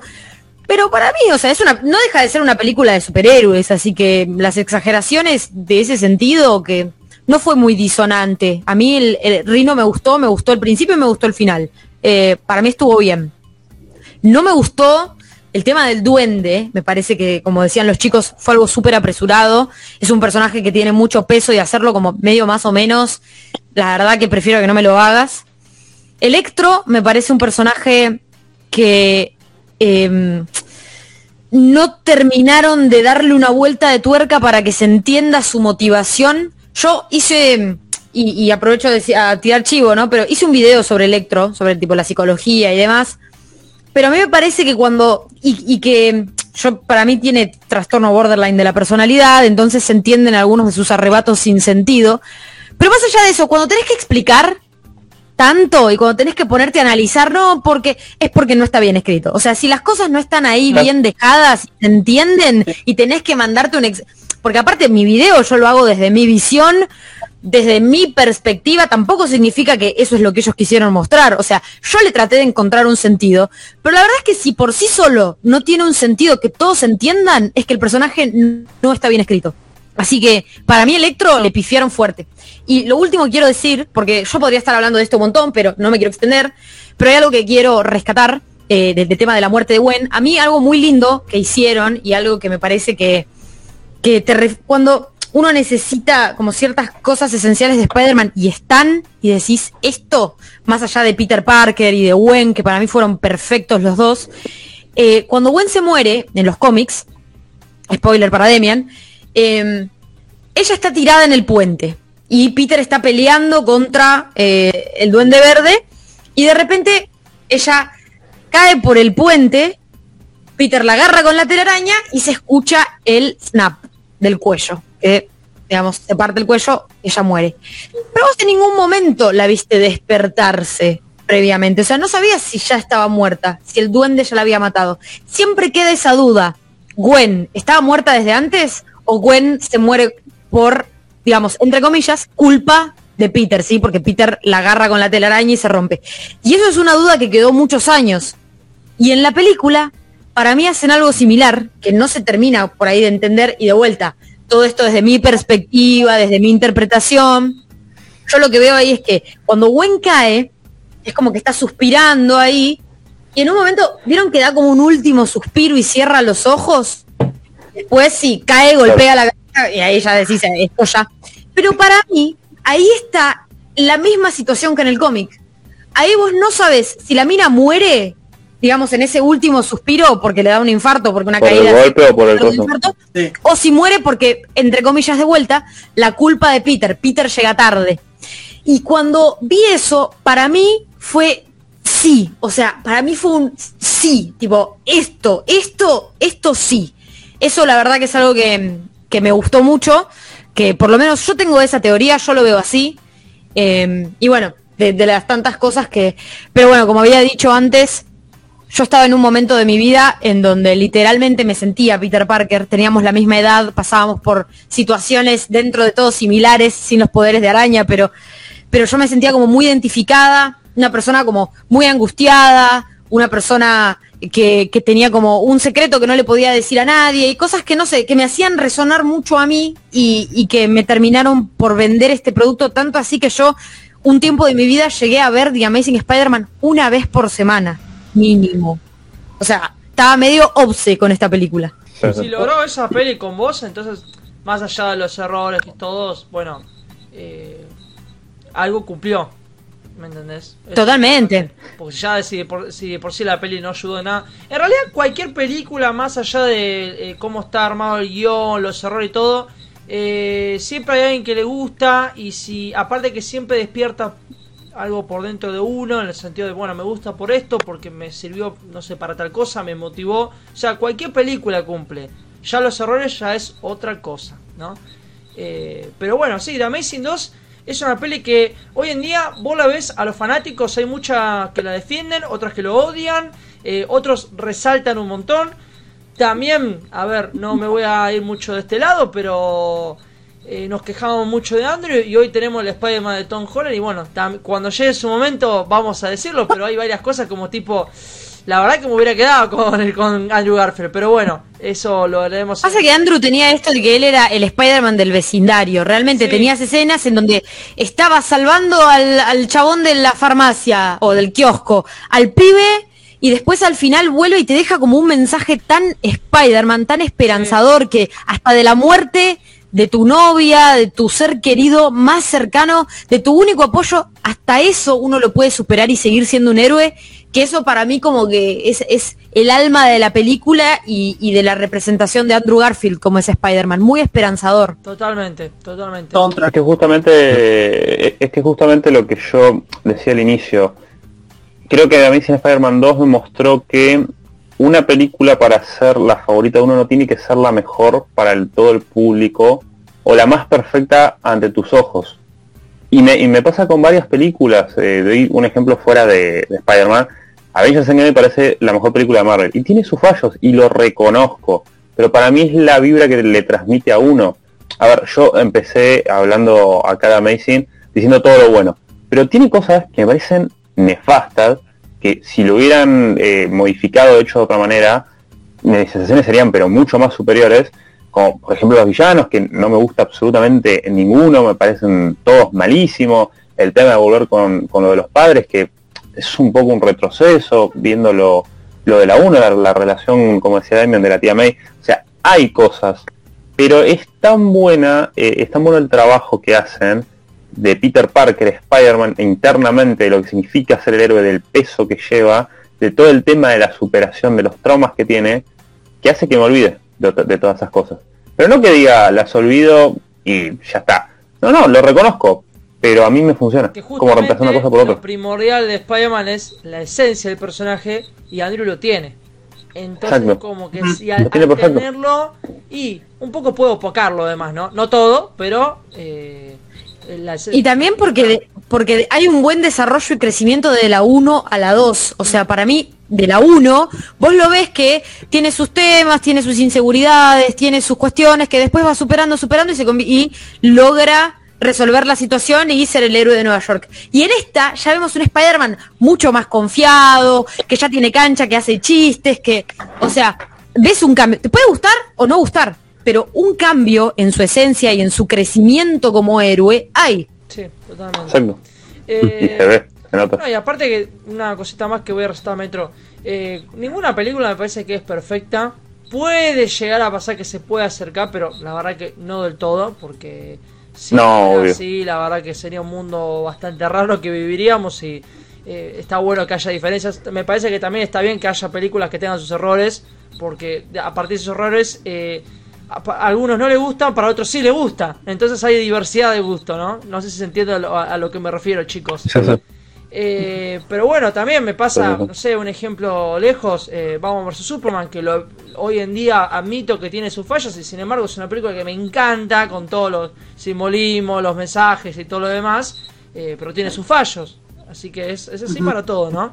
Totalmente. Eh, igual, para más o menos volver, porque si no nos vamos de largo.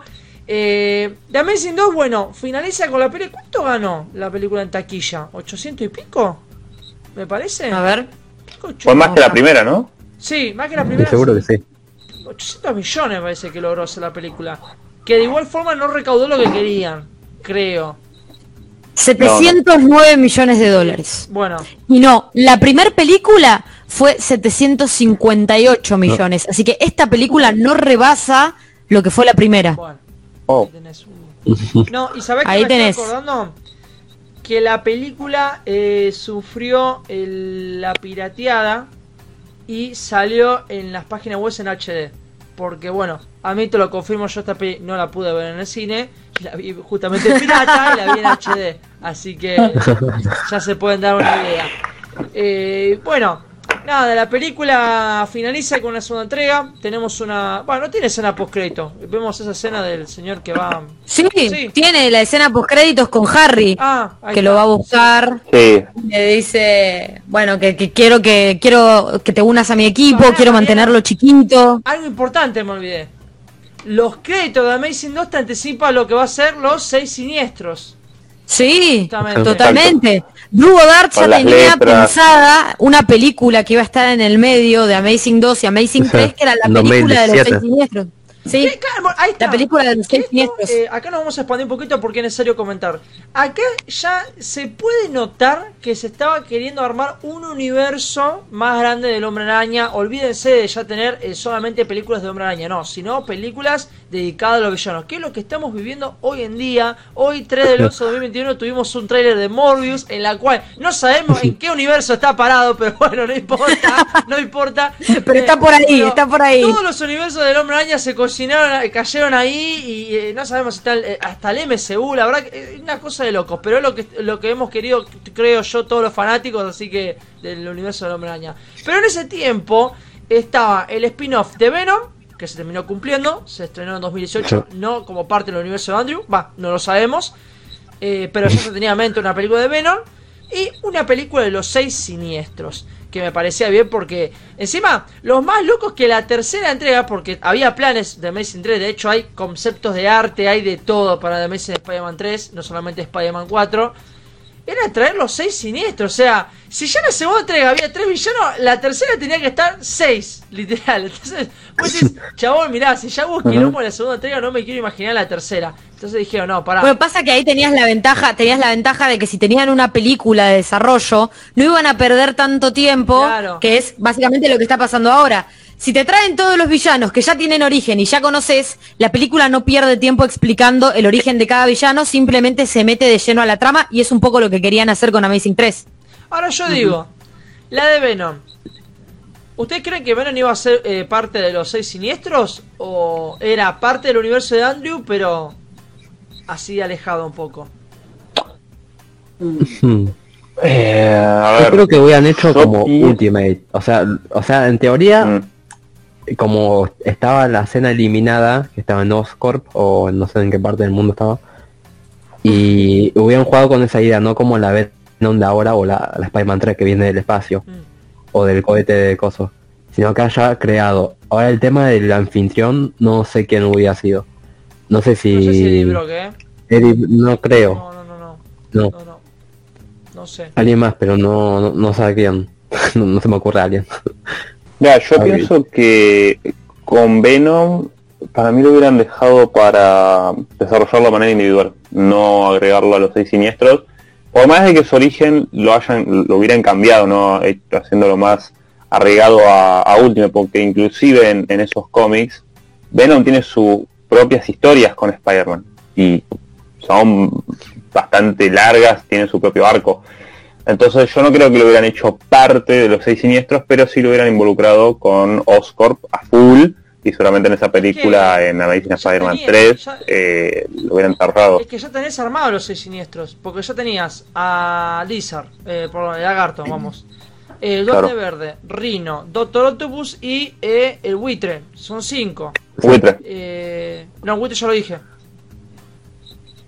Sí. Doctor El sexto, Rhino. No sé si el sexto en teoría, eh, mira, el sexto en teoría iba a ser Misterio Camaleón. ¿Por qué? Porque en las eh, escenas finales de los créditos, cuando se ven los brazos y las formas de los seis siniestros, ¿no? que te adelantaba un poquitito, Ah, hay una parte donde se ve como, eh, no, no sé si que hay una parte donde se ve como una cara. Y medio que tiene una máscara Ah, y es blanca. Entonces era o por el lado de las ilusiones o por el lado del camaleón. Claro. No se sabía. Sí, sí, sí, sí. Igual hay una entrevista que hizo el que fue el capitán Stacy una vez y le preguntaron por The Amazing Spider-Man 3 y el chabón dijo que uno de los planes era adaptar la saga del clon y hacer que vuelva Uh. Emma Stone como, como Gwen Stacy y adaptar la saga del clon. Eso hubiese sido un quilombo. Menos mal no menos mal, menos Bueno, mal. eh, a ver chicos, ustedes que yo, estoy- yo soy el que está grabando hoy en día el programa de podcast, ¿no? Eh, si se pueden fijar los conceptos de arte, si no me equivoco, eh, hay uno de los conceptos en el que vemos que está Mary Jane sobre la moto con Peter y está el buitre persiguiéndolos, como que te dan a entender de que sabían la identidad de Peter, eh, más o menos iba por ese lado, eh, la Amazing Spider-Man 3. Eh, después no sé qué más. Ah, no, el regreso de Electro también tenías. Porque Electro te lo daba a entender que no estaba del todo muerto.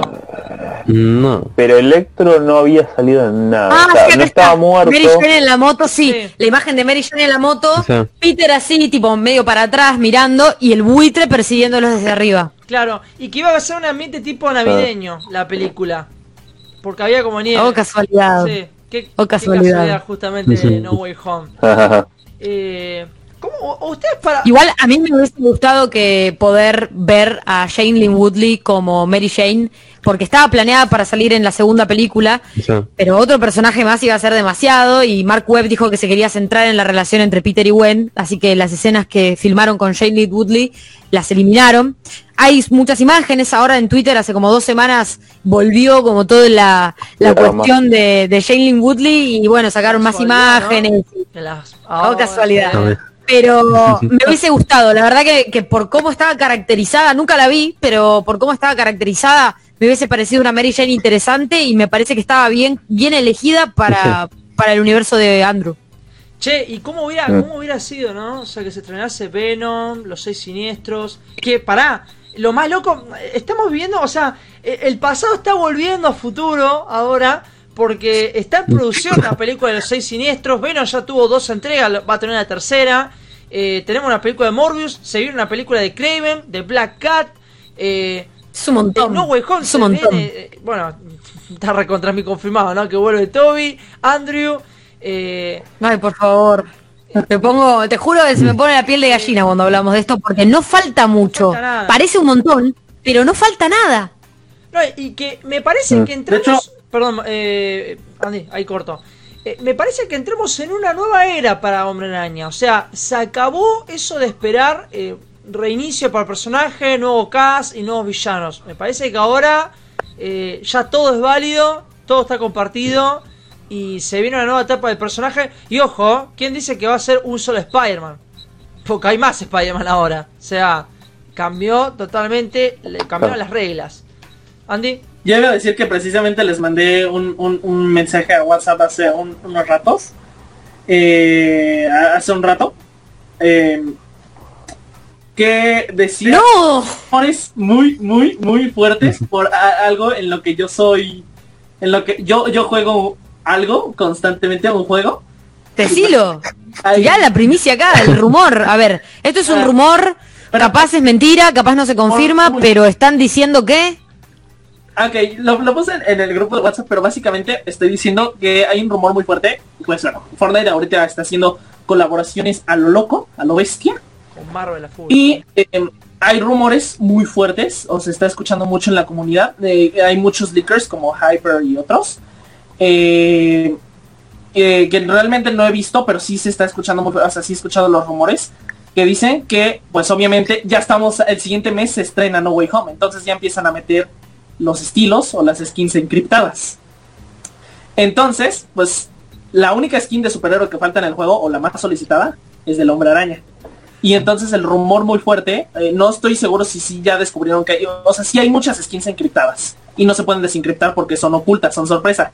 Pero según lo que dicen estos que tratan de desencriptarlas o que se meten a los archivos para verlas, hay una ya del hombre araña, obviamente tiene no- nombre código y lo único que se dice es que hay tres estilos. Yo solamente voy a decir esto. I believe. Tremendo. I believe. I. ¿Sabes que lo peor de todo? Que con el Fortnite creo que nos vamos a enterar más. sí. Ha pasado, ha pasado con Star Wars el último episodio. Sí. que Están haciendo apareció de el discurso de todo Palpatine con Fortnite. y te explicaba todo un lore y decís, la puta madre, está todo lore en este juego del orto y no en la película. Y yo creo que se va a filtrar, porque lo que tiene Fortnite es que se filtra- es que se filtran un montón de skins antes de su salida. Sí. Y si llega a confirmar esto de los trajes de Spider-Man en, el, en un Fortnite, en el Fortnite, eh, va a ser un, un quilombo, ¿viste? Porque Sí. Me está diciendo que nos vamos a enterar más Es que cosas lo veo, lo, en el propio lo veo muy posible. No. Están haciendo todo Fortnite. Chicos, Hmm. volvemos un poquito así ya podemos ir cerrando, porque ya llevamos una hora y media del programa. Eh, bueno, nada, The Amazing Spider-Man 3 nunca sucedió, pero, pero, pero, pero, en el año 2015 empiezan, es el año de las negociaciones para Spider-Man con Marvel Studios, o sea, viene Kevin Feige y le dice a Sony, che, muchacho, vamos, vamos, no sé, présteme el personaje, vamos a hacer algo más copado, vamos a juntarlo con los Vengadores. Los Vengadores ya venían de hacer de Age of Ultron, lo cual juntó de vuelta la taquilla. Que, que Sí. incluso en ese año eh, hubo uno que se avivó y se armó una escena postcrédito de la, perdón por la palabra, de la reputísima madre, en la que vos veías a un chabón, los que limpian los vidrios de estos edificios largos, que en un momento está limpiando y aparece atrás el edificio de los Vengadores y Spider-Man hablándole al tipo. Una escena que se hizo recontra mil viral, estaban todos diciendo, oh my god, Spider-Man, en la escena postcrédito de ellos. Y que encima era el Spider-Man de Andrew Garfield, Sí, porque tenía el sí. traje de Amazing Spider-Man 2. Exactamente. Es lo que se había pensado en un momento cuando los fans empezaron a pedir a Spider-Man con los. Vengadores. Las, las- las primeras No. impresiones es que iba a ser el Spider-Man de Andrew el que entre en ese universo. Y es más, el mismo Andrew Garfield, cuando le preguntaron en una entrevista, ¿cómo te parece que tu personaje se llevaría con Tony Stark? Andrew Garfield dice, yo no creo que a Spider-Man le caiga muy bien Tony Stark. ¿Por qué? Porque Peter es un, es un tipo, digamos, es un héroe del pueblo, del vecindario. Y Tony Stark es un ricachón que no sabe qué hacer con la plata, es un creído, millonario, digamos, no es un héroe del pueblo. Dijo Andrew Garfield, a mí no me vengan a decir nada, vayan a decírselo a él. Yo repito lo que escuché.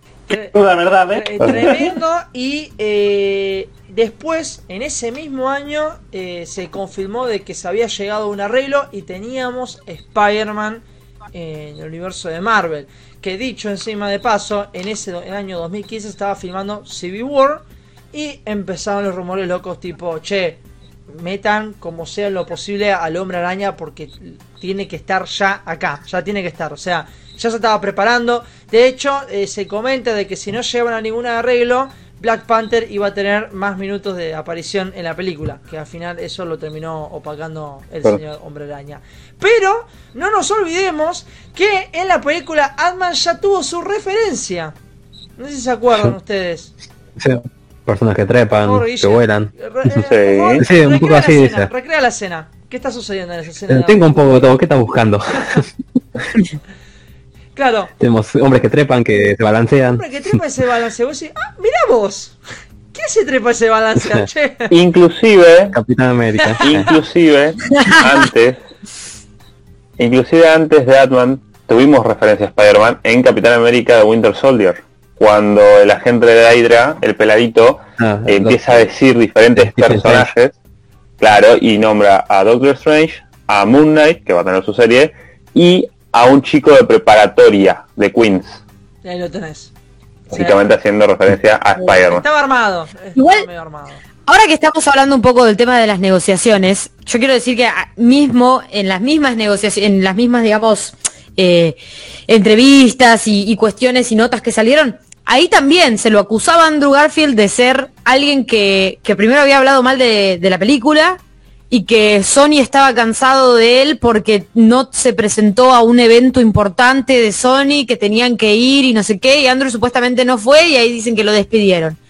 Pero eso es para echarle la culpa a alguien. O sea, la realidad es que tenían ganas de meter al personaje en el MCU. No les convencía la versión de Sony. En taquilla, cuando a la segunda entrega le va peor que a la primera, ya son malas noticias.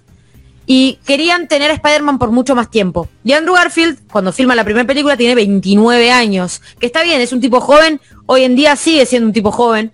Pero no es lo mismo que tener un adolescente que tiene toda una carrera por delante, con quien podés empezar a contar la historia para meterla en, el universo y, que tenga sentido, y continuarlo por un montón de años. Entonces, en realidad, eso de que Andrew Garfield fue, no fue, o sea, capaz que pasó, o sea, capaz que Andrew Garfield no fue, pero no pueden decir que esa es la razón por la que la saga se canceló. Creo que hubo muchos otros factores, principalmente el mal desempeño de la segunda película.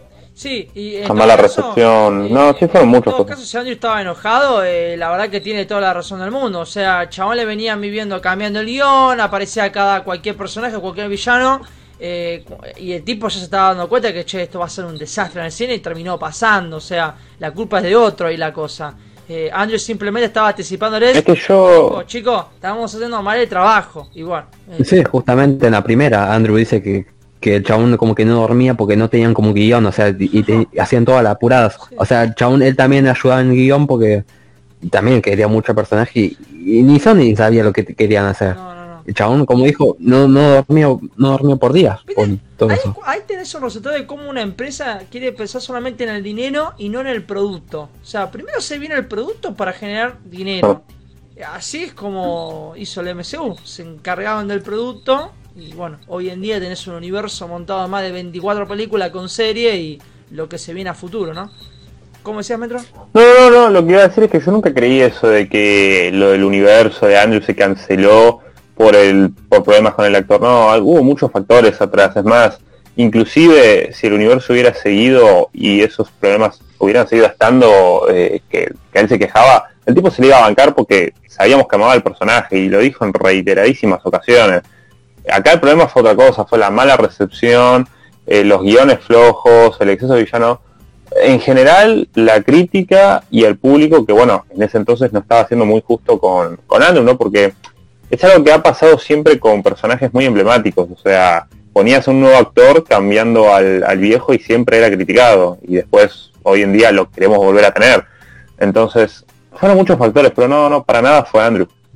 Hay una entrevista en donde Andrew Garfield dice que toda la situación de Spider-Man y su salida y demás le rompió el corazón Sí. y literalmente fue algo que le costó mucho tiempo como superar. Es algo que, que, que todavía le cuesta esto del personaje y de todo lo que pasó eh, y de cómo y de cómo se dieron las cosas, ¿no? Porque es una responsabilidad muy grande estar en los zapatos de Spider-Man.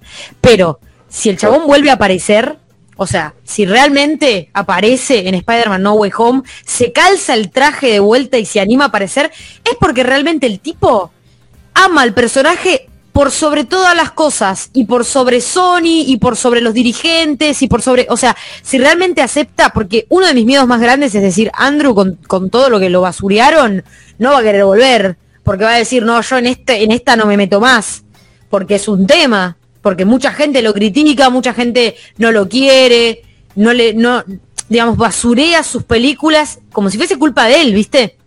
Cuando en realidad es, es un actor más de toda una super empresa, de una superproducción que no tenía mucha capacidad de decisión. Entonces, si el flaco vuelve, para mí es porque realmente el tipo ama al personaje, eh, le tiene mucho cariño y quiere darle a los fans el mejor producto posible. Sí, sí, sí. Sí. Yo creo. Inclusive eso lo dejó demostrado en muchísimas veces, así que va a ser eso, va a ser por amor propio y yo siempre gasto mucho con la posibilidad de que uno muera eso, pero si Andrew decidió volverse a poner el traje es porque algo de continuidad va a tener. Sí. O sea, yo sé que lo haría Claro, por una escena o por una película, pero algo de continuidad va a tener. Ah. O sea, ustedes se piensan que no habrá roto las bolas para seguir con algo, pero eso. Y aparte que también eh, tanto rompieron las bolas con el concepto del multiverso. Ya hoy en día ya todo el mundo sabe, lo está entendiendo. Entonces eh, es una herramienta para el para las empresas como Marvel y Sony que puedan expandir más. Y Andrew, primero que nada, es joven. Andrew tiene una base de fans. Eh, tercero, eh, no es una película Es que actor. está tan claro y no está tan alejada. Fue en el 2014.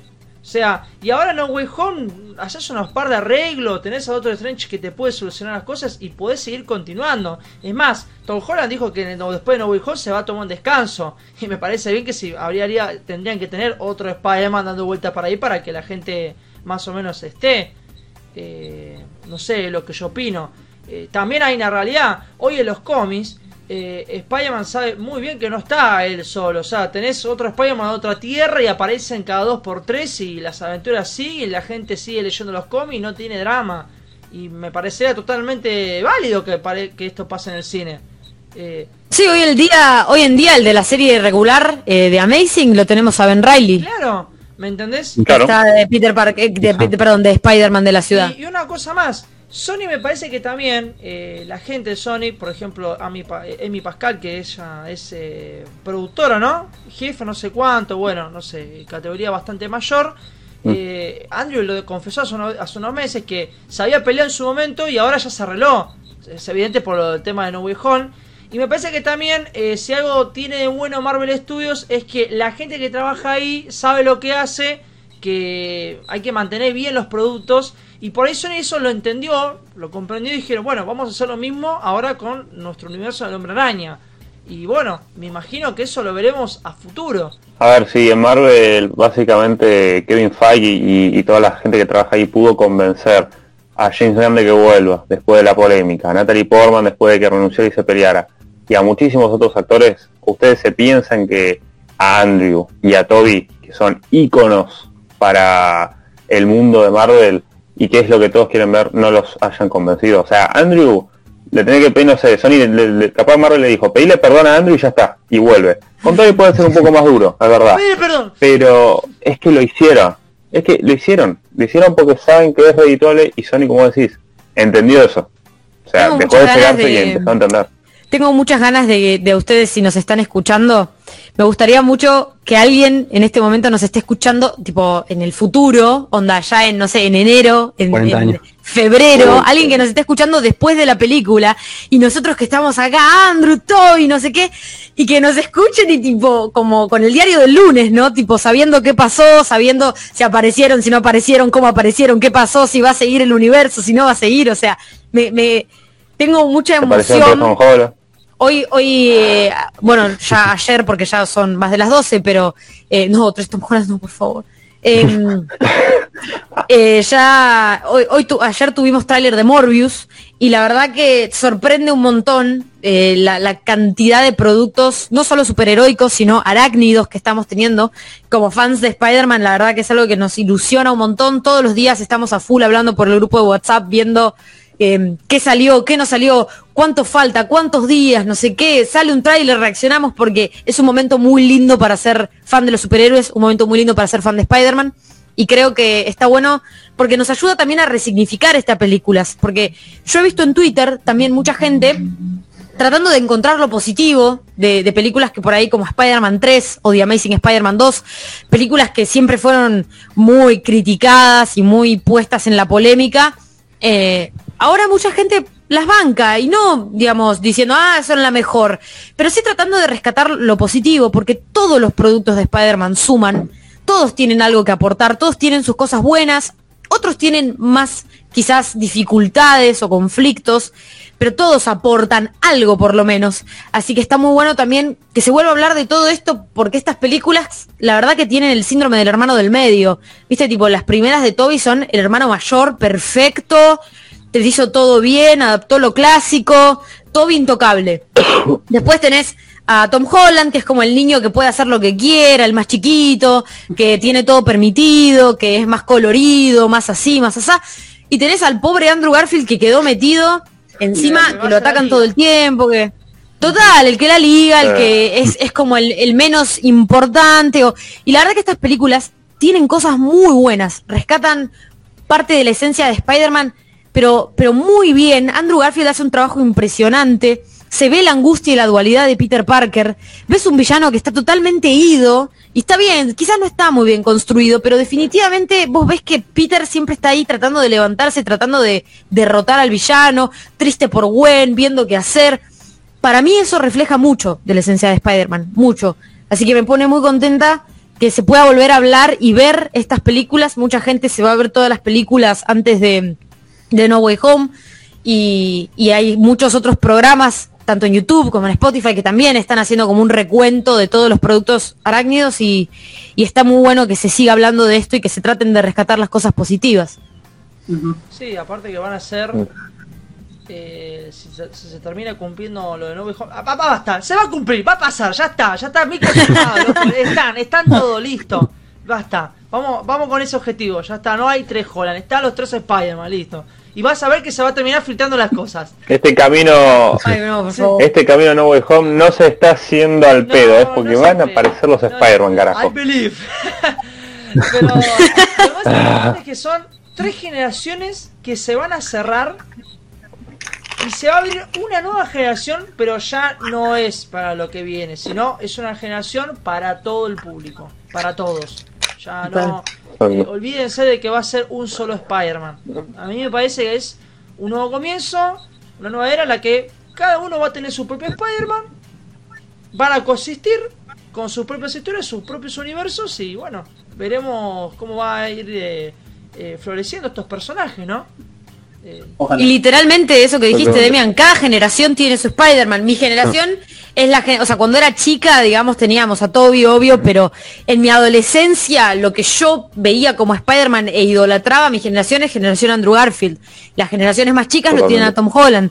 Entonces, cruzar a los tres y tener desde las personas de, no sé, 60 años que, que veían al de Toby y ese era su Spider-Man y los pibes de hoy de 11, 12 que lo ven a Tom Holland, eso es algo que solo Spider-Man puede hacer eh, hoy en día. Después tenemos otros personajes, por supuesto Batman, que tiene un montón de historia, tenés a Superman también con todas sus películas y sus generaciones, pero esto de Spider-Man va a ser algo que no tiene precedentes en el cine, no tiene ningún tipo de precedente, va a ser una locura. Exactamente. sí, sí, sí. Sí. Así que, bueno chicos, ¿algo más o quieren que ya podamos cerrar este programa? Por mí, por mí ya cerremos, ya está todo completo. Yo lo único que voy a decir es que tendrían que haber agregado la escena eliminada de la mamá de Electro. Eso es lo único que voy a decir. Porque me parece que, no digo que arregle, las escenas eliminadas arreglan la película, definitivamente no, definitivamente igual tenía muchas fallas, sobre todo esa escena eliminada del padre de, de Peter, por favor no, no me des eso nunca. Pero la escena de la madre de Electro para mí aportaba a entender un poco más respecto de, de su salud mental, de cómo fue criado, de, de, de cuestiones que por ahí te decían, claro, o sea, esta persona viene de un, de un, de una situación familiar complicada eh, y se entiende un poco más por qué está tan desequilibrado. Claramente no lo arreglaba, No claramente no Pero no, no seas malo, no seas malo. No, no, no, que, no quería entender nada, eh. No importa si me daban el mejor origen, no, no, no, ya está, los villanos eran una cagada, no se salvaba ninguno. No, eh, para, yo para ya cerrar, eh, no sé si, ¿algo más quieren decir o cerramos con esto? Yo No, Andy, no, no, no, Andy, Andy. Yo quiero decir que la verdad, pese a que Toby es Toby para mí, o sea, nadie, nadie le ha llegado a los talones a mí de Toby. Eh, por así decirlo, o sea, o sea, no, no, no literalmente, pero lo que refiero es que nadie va a ocupar el lugar que ocupa Toby en mi corazón por muchas cosas. Eh, yo soy de la idea que es, verdad. Por más que Tom Holland haya llorado para a Sony para que no le cancelaran la película con el eh, MCU, para mí el que más entendió Spider-Man fue Andrew Garfield y yo creo que no, se merecía lo que le hicieron. No, no creo que eh, eh, todo el beef y hate que le tiraron no se lo merecía. Eh, obviamente su película segunda sí, sí fue mala. Su primera fue increíble. Pero no se merecía y creo que tenía buena oportunidad. Y él, dentro de todo, hizo bien su trabajo. O sea, los directivos y Sony que quisieron meter su mano fueron los que arruinaron todo esto. Pero, eh, el, pues sí, este Andrew hizo bien, hizo lo mejor. Tiene la esencia de Spider-Man, tiene la esencia de Peter Parker. Y la verdad se le siente a él como lo que es eh, un fanático más de estas películas del arácnido. No, para cerrar quiero dar una idea general de, de Andrew. Es lo que dije. Eh, Andrew Garfield logró algo en mí que era muy difícil, que era reemplazar eh, mi fanatismo grande de, de, Tobey Maguire, tenerlo como el Spider-Man perfecto, el Spider-Man de mi infancia, y traerlo a él como, mi nueva cara de Spider-Man cada vez que pensaba en él o, o cada vez que eh, yo me tenía que sentir identificado con un tipo de Spider-Man. Y eso la verdad que me pareció perfecto, porque como dice Andy, creo que Andy entendió a la perfección al personaje, inclusive sobrepasando la pantalla, porque el, flaco literalmente lo sentía, le gustaba y se notaba eso. Eh, la verdad que sus dos películas me parecen magníficas, van a estar siempre en mi top 3, eh, como dije, la 2 para mí es, la, es mi favorita. Eh, me parecen que están muy mal clasificadas o muy mal, no sé, tienen una crítica bastante mala por el, con el tiempo. Habría que darle una oportunidad, si hay gente que no las ve hace mucho, de paso le sirve para, para No Way Home, pero bueno, son opiniones de, cada uno, es el, estilo de Spider-Man que cada uno quiere ver y ojalá que a futuro lo veamos y bueno, se pueda sobrellevar un poco más este, este tema. Yo voy a decir que mm, Amazing Spider-Man es una saga sobre, sobre la esperanza, sobre caerse y volverse a levantar y seguir intentando siempre, eh, sobre la responsabilidad eh, pero también sobre aprender de los errores, que creo que eso hay mucho, hay mucho de... Es una saga muy real y muy... con mala suerte, lastimosamente con mala suerte, pero definitivamente con mucho de Spider-Man. Y creo que en su mayoría es gracias a, Andrew Garfield. Eh, creo que Mark Webb tuvo las mejores intenciones. Creo que Emma Stone no, no es que acompañó. Emma Stone estuvo protagonizando mano a mano con Andrew. Eh, dio un, modelo de Gwen Stacy que estábamos necesitando. Y para mí son, son una saga súper, no sé, muy fiel a lo que es la esencia del personaje que yo leo. Y no me, dio, no me da la misma historia. O sea, no, no, no me repite algo de un cómic. Sí, momentos, escenas, por supuesto. Pero contando otra historia, buena o mala, me transmite la esencia de Spider-Man. Así que yo soy fiel defensora de las películas de Amazing y ojalá, ojalá, ojalá volvamos a verlo a Andrew Garfield en la pantalla. Sí, totalmente. ustedes chicos, eh, si algo que quedó claro es que The Amazing Spider-Man no puede decir que no tiene nada de Spider-Man porque lo tiene, tiene muchas cosas. Y la verdad que hay, hay algunos que, que, yo diría que la Spider-Man ahora tiene cositas para enviar a Andrew, lo que tiene esas dos películas. Así que eh, Nada, eh, si algo ya sabemos es que lo hecho ya está, pero el futuro no lo sabemos. Entonces veremos lo que depara el destino de Spider-Man de Andrew y lo demás Spider-Man, eh, cómo lo, lo reciben los fanáticos, que yo creo que lo van a recibir con los brazos abiertos. Y bueno, nada, eh, a disfrutar de estas películas que para algo está, ¿no? Siempre, lo bueno es que haya diferentes Spider-Man, diferentes versiones, diferentes etapas. Yo creo que eso es lo que genera un poco de diversidad y gusto mejor para el personaje. Eh, porque si no, siempre estaríamos más de lo mismo, ¿no? Eh, así que bueno, nada chicos, esto fue el podcast especial, ya estamos a punto de cumplir dos horas acá, así que ya vamos cerrando. Eh, ya saben, nos pueden seguir en nuestra página de Twitter, World Warriors, que ahí vamos a estar informando todo de los programas, noticias, de los cómics relacionados al mundo de Spider-Man. También nos pueden encontrar en nuestro, bueno, el programa World Warriors en vivo en YouTube, que se hace en mi canal de MDM Comics, que justamente ya vamos por el quinto programa y en diciembre cerramos la primera temporada con el sexto programa. Acuérdense que van a ser programas dedicados a los cómics, así que eh, si son si leen la historieta del hombre araña, por favor péguense ahí un, un vistazo al canal y estén atentos. Así que chicos, gracias por estar, Doctor Geek, Guille, Mariana, Metro. Fue fantástico hablar de esta saga que me parece que faltaron más cosas para hablar, pero bueno, no todo se puede. Eh, Totalmente. Con Amazing pasa eso. A mí me pasa que siempre quedan Sí, cosas por decir sí, de Amazing. Pero lo importante es nuestro, nuestra opinión de cada uno, de lo que nos pareció, lo que nos dejó y lo que se puede venir, ¿no? Así que bueno chicos, gracias por estar acá, gracias por eh, estar escuchándonos ahí del otro lado y bueno, próxima parada, la saga de Spider-Man de Tom Holland.